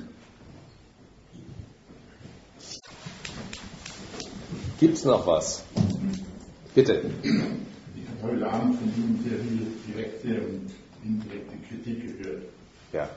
Nun äh, hätte ich ganz gerne mal gehört, ob es einen besseren, gerechteren, nicht in Gewalt mündenden anderen Weg gibt, die heutigen angesprochenen Probleme ein bisschen zu verändern, vielleicht ein Ziel, sie ganz abzusondern und in, ein, in eine Richtung zu bringen, alle zufriedenstellt. Sie sprechen aus der riesigen Situation, aus dem riesigen Umfeld, weil wie Bayern, Deutschland, Westeuropa, vielleicht die nördliche Hemisphäre. Sie sind aber gar nicht darauf eingegangen, wie gesagt, dass wir ja gar nicht sind, diese nördliche Hemisphäre. Die Masse ist ja ganz woanders angesiedelt. Die haben ganz andere Probleme. Und wenn das, was Sie heute direkt und indirekt kritisiert haben, auch nur zum Teil stimmen würde, dann würde sie auf die ganzen anderen restlichen Milliarden gar nicht zutreffen. Die würden es ja gerne nachahmen, alle, so wie wir hören. Das beurteilt Grimmersen nicht. Aber wir hören es immer wieder, dass die anderen das alles nachahmen würden, was wir alles haben. Und dass es uns besser geht. Selbst im kleinen Verhältnis Deutschland zu den übrigen südlichen europäischen Staaten. Da ist es ja schon eine Diskrepanz gegeben. Da kommen ja heute böse Schlagwörter bereits in den Kassetten vor, dass wir also, wie gesagt, dominabel sind und alles beherrschen wollen und, und, und, und. Aber wie ist denn das alles in einem Zusammenhang zu sehen? Wo sind denn Wege, die eben nicht eine Explosion oder Sprengkraft auslösen, wie wir es ja schon einmal hatten vor 60, 70 Jahren? Da haben wir ja Vollbeschäftigung gehabt. Die Zeit lang. Und um die zu erhalten, hat man dann ganz was anderes erfunden. Das endete dann halt, wie gesagt, in eine Situation, in ein Chaos. Aber wir haben wir wieder 30, 40 Jahre lang Vollbeschäftigung gehabt. Und jetzt sind wir wieder in einer Situation, wo Sie ansetzen und direkt und indirekt kritisieren. Wo sind denn machbare Wege, es zu verbessern? Die heutige Situation und die künftige. Und wir leben ja nicht alle endlich, äh, unendlich, sondern irgendwann endet das ganze Jahr und da müssen wir ja mal auch was aufzeigen. Ich meine, diese Agenda, die ja gemacht worden ist, die wurde erst bejubelt, dann verdammt, dann verdummt und zwischenzeitlich wird sie ganz äh, irgendwie äh, verneint und äh, es gibt Tendenzen, dass sie also schon wieder in Teilbereichen, wie gesagt, glorifiziert wird. Ne, also, der Mensch ist ja dermaßen wandelbar und, und, und, und mit Emotionen behaftet, dass das alles, was heute gilt, morgen gar nicht mehr gilt. Und, also, wenn ich zum Beispiel, ich bin 74, wenn ich in die Runde schaue und das alles so sehe, wir erwähnen, dass da Computerkurse unter Umständen die Situation verbessert oder verbessern könnte, würde, äh, um vielleicht eine Arbeitsstelle zu finden, dass es da Arbeitsplätze gar nicht gibt, die derjenige haben möchte, auch wenn er studiert hat und ausgebildet ist und, und, und, und. Ja, wie kann man da ansatzweise eine Verbesserung herbeiführen, ohne gleich in einen grandiosen Chaos zu enden? Das Plädoyer meiner Rede sollte gar nicht sein, was sich innerhalb dieser Wirtschaftsweise verbessern ließe, weil ich der Auffassung war, dass diese Wirtschaftsweise der Verbesserung weder fähig noch würdig ist. Dem muss man sich nicht anschließen, wenn man Einwände hat. Aber äh, den Einwand, den Sie in Ihrem ersten Teil zur Sprache bringen, den würde ich mir nicht zu Herzen nehmen.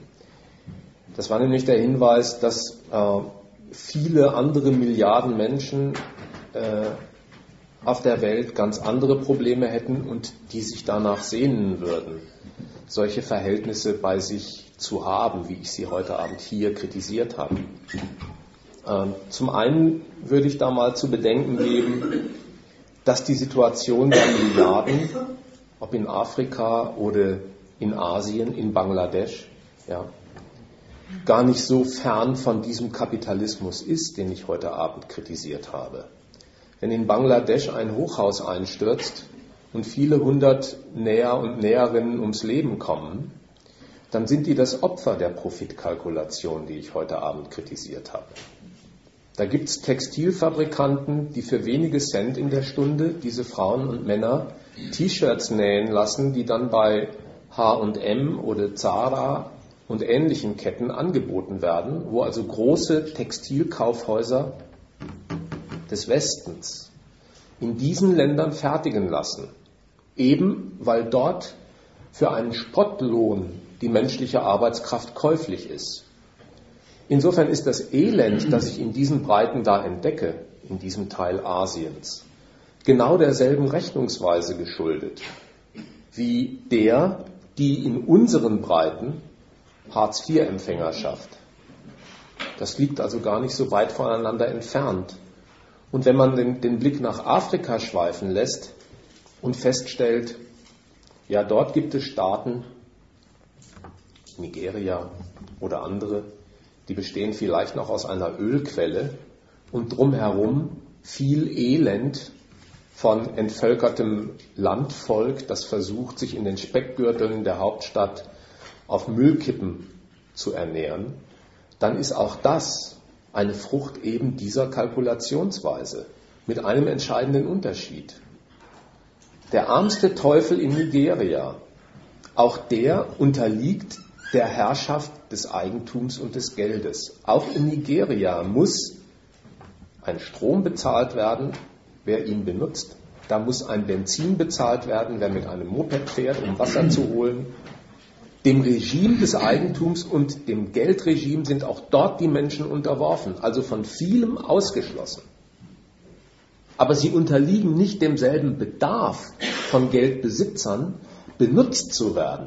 Und deswegen sieht die Armut in diesen Ländern anders aus als hier, verdankt sich aber demselben Prinzip.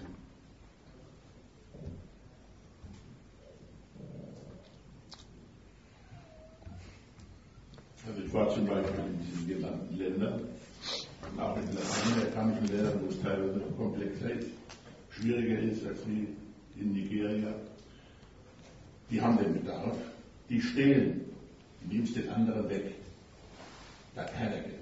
Also die, die, diejenigen, die sagen wir über Mittel verfügen, wie wir halt, sagen wir mal, als Mittelständler hier in Deutschland, da, wir, da gibt es jetzt keinen, vielleicht 0,3 oder 0,4 Prozent. So, die haben so viel, dass man darüber gar nicht diskutiert. Die schaffen dann Inseln auf, in der Plus, verfestigen das Ganze für einen Wahnsinnspreis, haben Pfähle und bauen ihre Gelände auf drüben auf der anderen Seite des Wassers sind diese Quartiere der Arbeit. Aber so weit weg, dass sie noch nicht mal Steine werfen können oder mit Streifen oder irgendetwas machen können. Aber die stehen da, die stehen in Strom, die stehen das, was sie brauchen zum Essen und, und, kann man nicht vergleichen. Aber das sieht man doch daran, und ich meine, wir können sehr wohl vergleichen, dass es den Reichtum gibt, von dem diese Leute ausgeschlossen sind. Also da herrscht genau dasselbe Prinzip.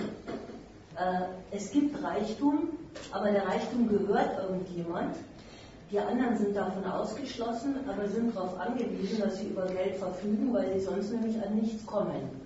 Wenn sie keine Chance haben, Geld zu kriegen durch Arbeit, dann stehlen sie halt. Also insofern sind doch genau die gleichen Verhältnisse äh, der Ausschluss der Menschen von, der, von den Mitteln zur Produktion dessen, was sie brauchen. Die sind doch hier wie dort dieselben. Und es ist doch deswegen so, weil all diese Länder in den Weltmarkt einbezogen sind. Die sind zwar weit weg, aber die verdanken sich doch genau demselben Wirtschaftssystem.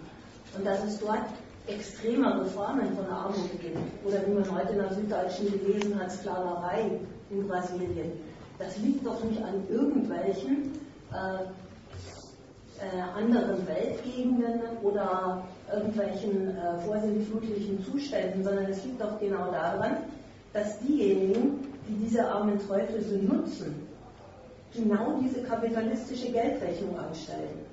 Die produzieren was für den Weltmarkt und je schlechter sie die Leute zahlen, die sie das arbeiten lassen, desto mehr Gewinn machen sie. Also zahlen sie den Leuten nichts. Das ist doch genau das Gleiche. Dann Sie mir doch bitte mal in Nigeria ein einziges Produkt, das hier in Westdeutschland oder in Deutschland angeboten wird, was dort produziert wird. Öl. Das ist eine Naturressource, die endet. So, gehen Sie mal vor der Zeit der Entwicklung des Öls, haben Sie nichts gehabt. Irgendwann mal endet es, haben Sie wieder nichts. Also ich wollte, wie gesagt, lediglich hören, haben Sie denn irgendeine Idee, was geändert werden könnte? Aber ich finde, Sie sind jetzt auf diese Diskutanten nicht eingegangen. Ich habe gerade gesagt, der, der Grund, Sie kommen mit einem Produkt daher. Der Grund ist die Rechenweise. Die Rechenweise, die heißt, Leute für sich arbeiten zu lassen, damit Profit rauskommt und äh, der ist dann am größten, wenn äh, die Leute dann äh, äh, äh schlecht bezahlt werden. Das ist die Rechenweise. Jetzt, wenn Sie sagen, aber da wird doch überhaupt kein Produkt hergestellt, dann heißt es nur, dass es dass überall Eigentum gibt, auch in Nigeria, und die, das Geld der Welt woanders seinen Profit besser erwirtschaften kann und Nigeria für überflüssig erklärt. Überflüssig in dem Sinn, dass sie diese Leute nicht braucht. Aber das ist und bleibt dieselbe Rechenweise. Da können Sie nicht sagen, aber das ist ganz was anderes, weil da gibt es ja kein Produkt. Das ist doch, kein, das ist doch keine, keine Antwort auf die Frage. Das ist, das ist doch, äh, ich wollte der Frage ja nicht antworten, sondern ich wollte meine Meinung. Zweitens, wie gesagt, das ist ja der, die Krux, dass, wie gesagt, die westliche, die nördliche Welt, wie gesagt, die anderen nicht braucht. Bis sich eine Situation ergibt, wie gesagt, wie in China. Gehen Sie doch mal, waren Sie schon mal in Nigeria? Nein. Also, dann fahren Sie hin, dann reden weiter. Das war ein unsinniges Argument, habe ich überhaupt noch nie gehört. Als ob das ein Argument verbessern würde, wenn man schon dran war. Das hat mit Verbesserung noch nichts zu tun. Aber dann würden Sie, wie gesagt, ein anderes argumentieren. Aber darf ich bitte noch mal eine Frage vertiefen? Haben Sie eine Idee, Ansatzweise, wie man etwas besser machen könnte am heutigen System der Marktwirtschaft, in Klammer Sozialmarkt? Darauf habe ich bereits geantwortet. An diesem System möchte ich gar keine Verbesserung anbringen, weil ich es nicht für verbesserungswürdig halte. Es ist eine Wirtschaftsweise, die mit der Vermehrung des Stoffs, um den es hier geht, Geld, Vermögen, Kapital, die Ernährung der Menschen, die dafür arbeiten, zu einer negativen Größe bestimmt. Lohn, von dem Menschen leben müssen, ist vom Standpunkt der Geldvermehrung, die für jeden Betrieb das Ziel ist, eine negative Größe, weil sie den Gewinn beschneidet. Entsprechend schäbig wird bei uns der Lohn behandelt. Dass die Menschen ihn für ihr Auskommen brauchen, das ist so. Ein anderes Mittel haben sie nicht. Aber dass er dafür taugt und gemacht wäre, dafür brauche ich gar keine große marxistische Theorie. Dafür reicht schon der Blick in die Welt, wie sie ist. Wäre der Lohn ein Mittel, von dem die Menschen gut leben können sollen, dann müsste man nicht um jeden Euro Lohn kämpfen.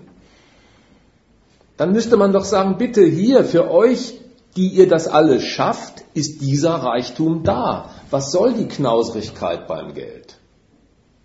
Also an diesem System will ich gar nichts verbessern und deswegen hilft es auch gar nicht, wenn Sie das wiederholt nachfragen. Nein, ich gebe da eine klare und ehrliche Auskunft. Das halte ich nicht für verbesserungswürdig.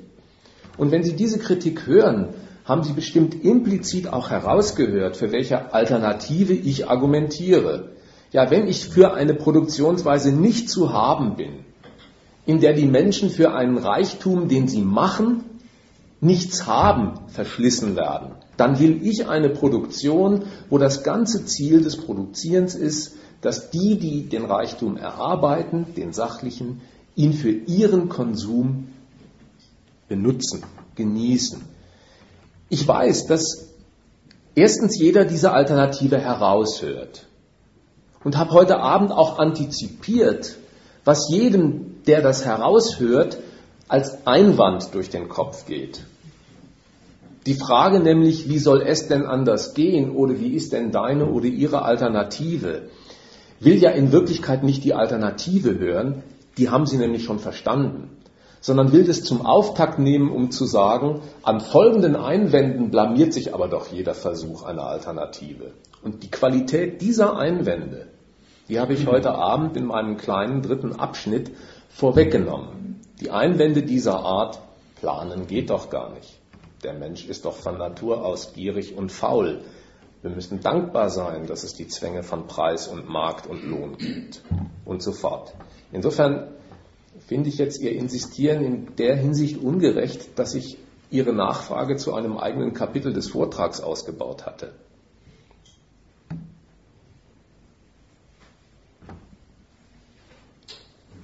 Wie sieht es denn mit Kuba aus?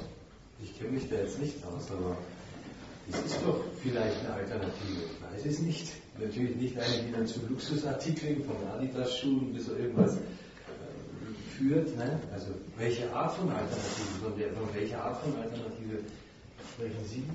Oder, oder welche gibt es? Keine Ahnung. Aber ich, ich habe da vor kurzem einen Film gesehen im Kino, als Beispiel bloß angeführt, den kann man auch im Internet anschauen. The Power of Community, vielleicht ist er auch einigen bekannt. The Power of Community in YouTube. Wunderbar. 80 Prozent aller Nahrungsmittel auf Kuba wird in diesem Filmbeitrag äh, erwähnt. 80 Prozent mittlerweile sind biologische Nahrungsmittel auf Kuba. Ja? Also so als Ernährungsalternative, weil die sagen, Nahrungsmittel im kapitalistischen System sind per se eigentlich gar nicht zwingend gesund, weil das kapitalistische marktwirtschaftliche System gar nicht so verkaufen will, sondern Gesundheit an sich will es verkaufen, aber nicht gesunde Nahrungsmittel. Soweit konnte ich ihn folgen. Hm. Aber als Alternative fand ich diesen Film, The Power of Community, denn Kuba hatte diese Wahnsinnshungerkrise Mitte der 90er Jahre. Ab 92 ging es da rund, aufgrund dieser Handelsembargo-Geschichten. Und der Film lief äh, drüben im Andreasstadion vor einem Monat, gar nicht so lange her. Diese Transition-Bewegung hat den ins, äh, hier ins Leben gerufen, um den in Kinos deutschlandweit dem breiten Publikum zur Verfügung zu stellen. Ja? Es gibt schon Alternativen, man muss halt gucken und suchen. Und offene Antenne machen, also haben. Ja? Äh, aber ich will nicht die Welt revolutionieren oder umwälzen, das wird sich schon selber tun, wenn es soweit ist oder nötig ist.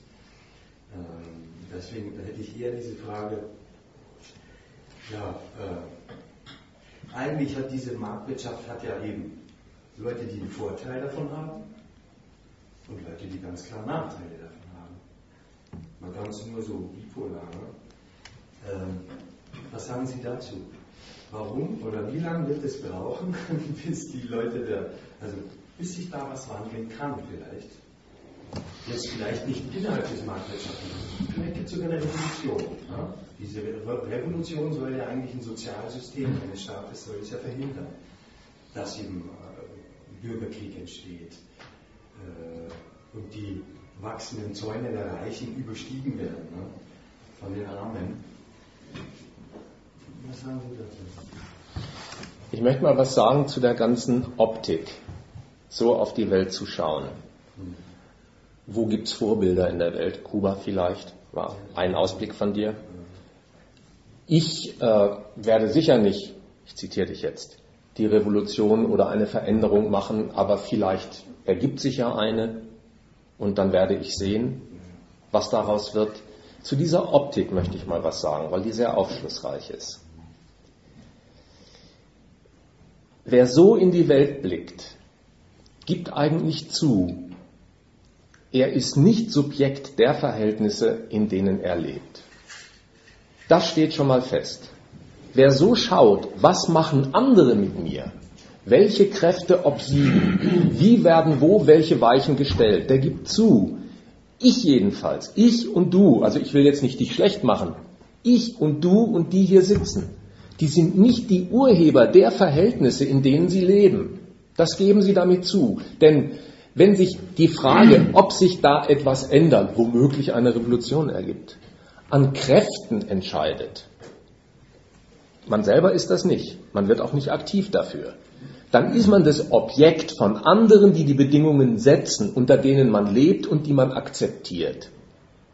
Wenn man das einmal zugibt, implizit mit dieser Betrachtungsweise, ja, dann blamiert sich alles, was sagt, na, diese Marktwirtschaft, das ist eine feine Ware. So habe ich es mir vorgestellt. Die habe ich mir ausgesucht. So habe ich sie mir gemacht. Nichts davon haben wir gemacht. Es ist uns vorgegeben.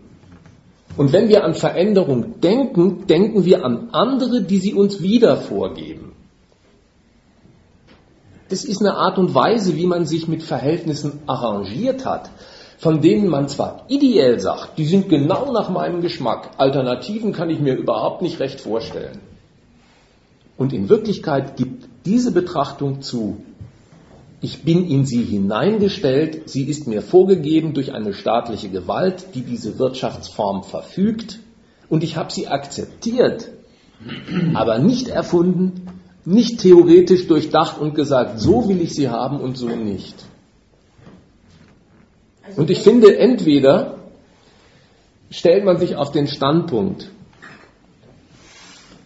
man fühlt sich in dieser Wirtschaftsweise geschädigt. Man findet sie schlecht. Vielleicht auch, man findet schlecht, dass viele andere durch sie geschädigt werden. Dann wäre zu überlegen, was wende ich gegen die Sache ein und was kann ich als Subjekt tun, um wenigstens in Richtung Veränderung zu wirken. Vielleicht zunächst einmal in dem ganz bescheidenen Sinn, andere von solchen Einwänden und Urteilen gegen die Sache zu überzeugen. Aber ich würde doch nicht mehr mich auf den Standpunkt stellen, da lehne ich mich mal zurück und schaue, wie die Welt sich verändert. Dann würde ich die Welt verändern wollen. Und diesen Standpunkt, den kann man nie dadurch blamieren, dass man sagt, du blöder Dödel bist ja bloß ein Dödel. Das ändert an der Qualität des Standpunkts nichts. Mag sein, dass man jetzt sagt, na, das soll Erfolg sein, aber man darf die Logik nicht umkehren. Wenn die Sache gut und richtig ist, dann will man dafür Erfolg. Aber dass etwas Erfolg hat, ist überhaupt nicht ein Gütesiegel und ein Kriterium für die Brauchbarkeit des Standpunkts. In dieser Welt haben die gemeinsten Schweinereien Erfolg. Man kann ein ganzes Land in Afghanistan oder Irak dem Erdboden gleich machen. Man kann mit 10, 20 Staaten die Oppositionen in Syrien ausrüsten und die richten ein riesiges Blutbad zusammen mit dem Assad an. Das geht alles. Es gibt so viel Schweinereien in der Welt, ob von Saudi-Arabien, Amerika oder Westerwelle verantwortet. Die haben Erfolg. Aber daraus folgt nicht, dass die Güte des Zwecks damit besiegelt wäre. Und deswegen wehre ich mich auch gegen die Umkehrung, dass man gegen die Güte eines Zwecks einwendet. Ja, Erfolg hat er nicht. Nochmal zu der Kritik der Optik. Ne? Weil du gesagt hast, wer so in die Welt blickt, ne? der gibt zu, er ist nicht Subjekt der Verhältnisse, in denen er lebt.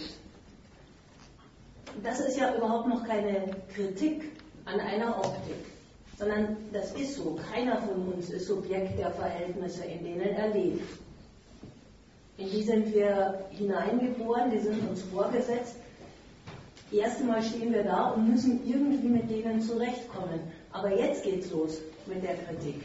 Und dann kann man sich verschieden dazu stellen und kann sagen, mhm. und das stimmt mir ganz gewaltig, die finde ich nämlich nicht in Ordnung, weil die schaden mir und anderen. Und dann sagt man, dann versuche ich alles, um mich zum Subjekt der Veränderung zu machen. Die kritisierte Optik war, dass man nicht nur zu Recht feststellt, man ist nicht Herr der Verhältnisse, sondern dass man sagt, naja, das ist ja auch ganz in Ordnung so. Genau. Und dass man dann weiterhin sich in der Objektrolle bewegt äh, und sagt, naja, dann gucke ich mal der Welt ein bisschen zu, was die jetzt wohl noch weitermacht. Ja, das, hm? war, das war doch das, was du gemeint hast. Hm? Äh, was äh, man merkt daran, dass man immer nach Vorbildern sucht. Hm? Man sagt nicht, was ist meine Kritik daran? Wie finde ich, dass es richtiger sein müsste?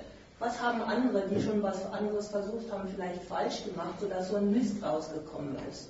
Sondern man guckt, wo gibt es in der Welt schon außerhalb von mir eine Tendenz in die richtige Richtung? Oder irgendwas, woran ich mich anhängen könnte oder woran ich meine Hoffnung knüpfen könnte. Und damit äh, hat man sich ja dazu entschieden, dass man sagt, naja, ich gucke mir das alles aus der Rolle des Beobachters an. Das, so habe ich die Kritik verstanden. Mhm. Ja, so war sie gemeint.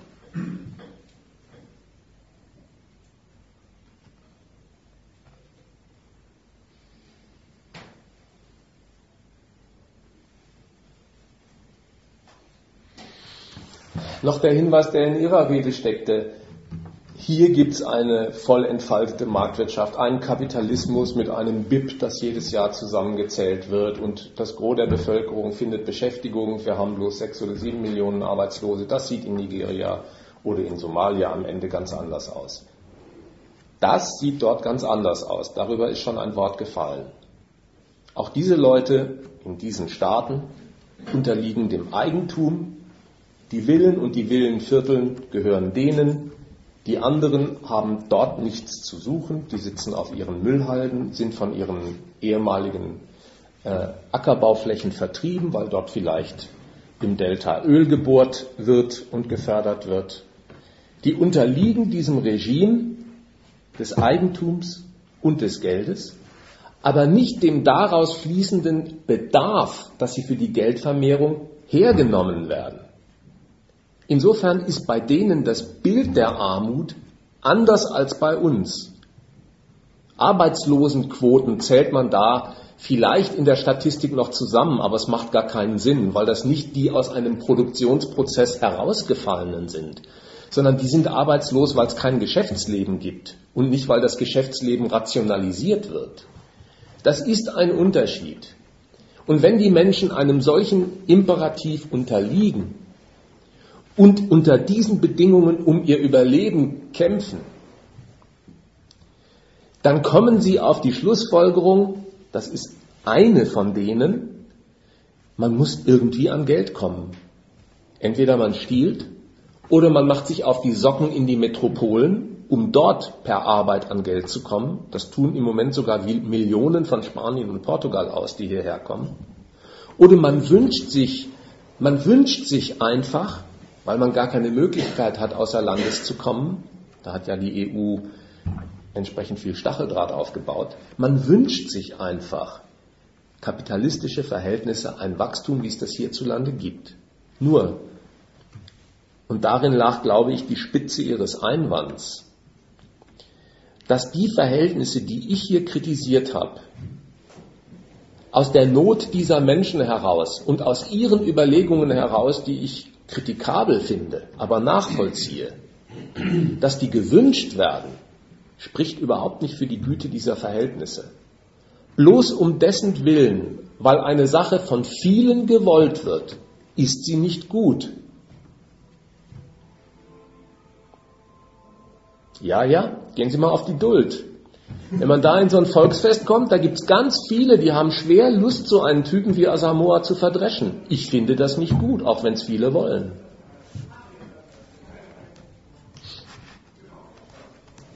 Man muss auf Volksfeste gehen. Dann merkt man, wozu, wenn noch ein bisschen Alkohol im Spiel ist, das Volk mitunter so aufgelegt ist. Blaue Flecken sind das wenigste. Und da kann man eben das studieren, ja bloß um dessen Willen, weil etwas von vielen gewollt wird, muss es lange nicht gut sein. Das entscheidet sich an der Sache, nicht an der Menge derer, die die Sache befürworten. Und so ist es mit dem Kapitalismus auch.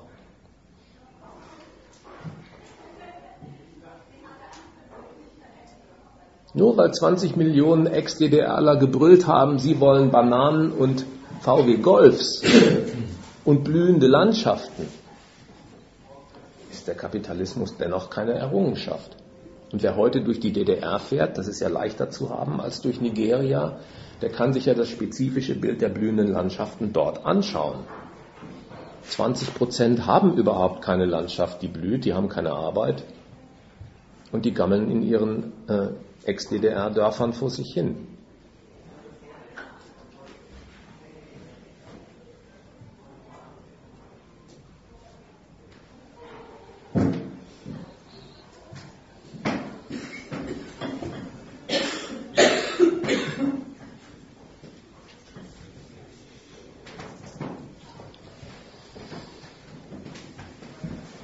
Gut, wenn es jetzt aktuell nichts mehr gibt, erinnere ich nochmal an diesen Mittwochstermin am 22. Mai. Es kann die Diskussion des heutigen Abends fortgesetzt werden.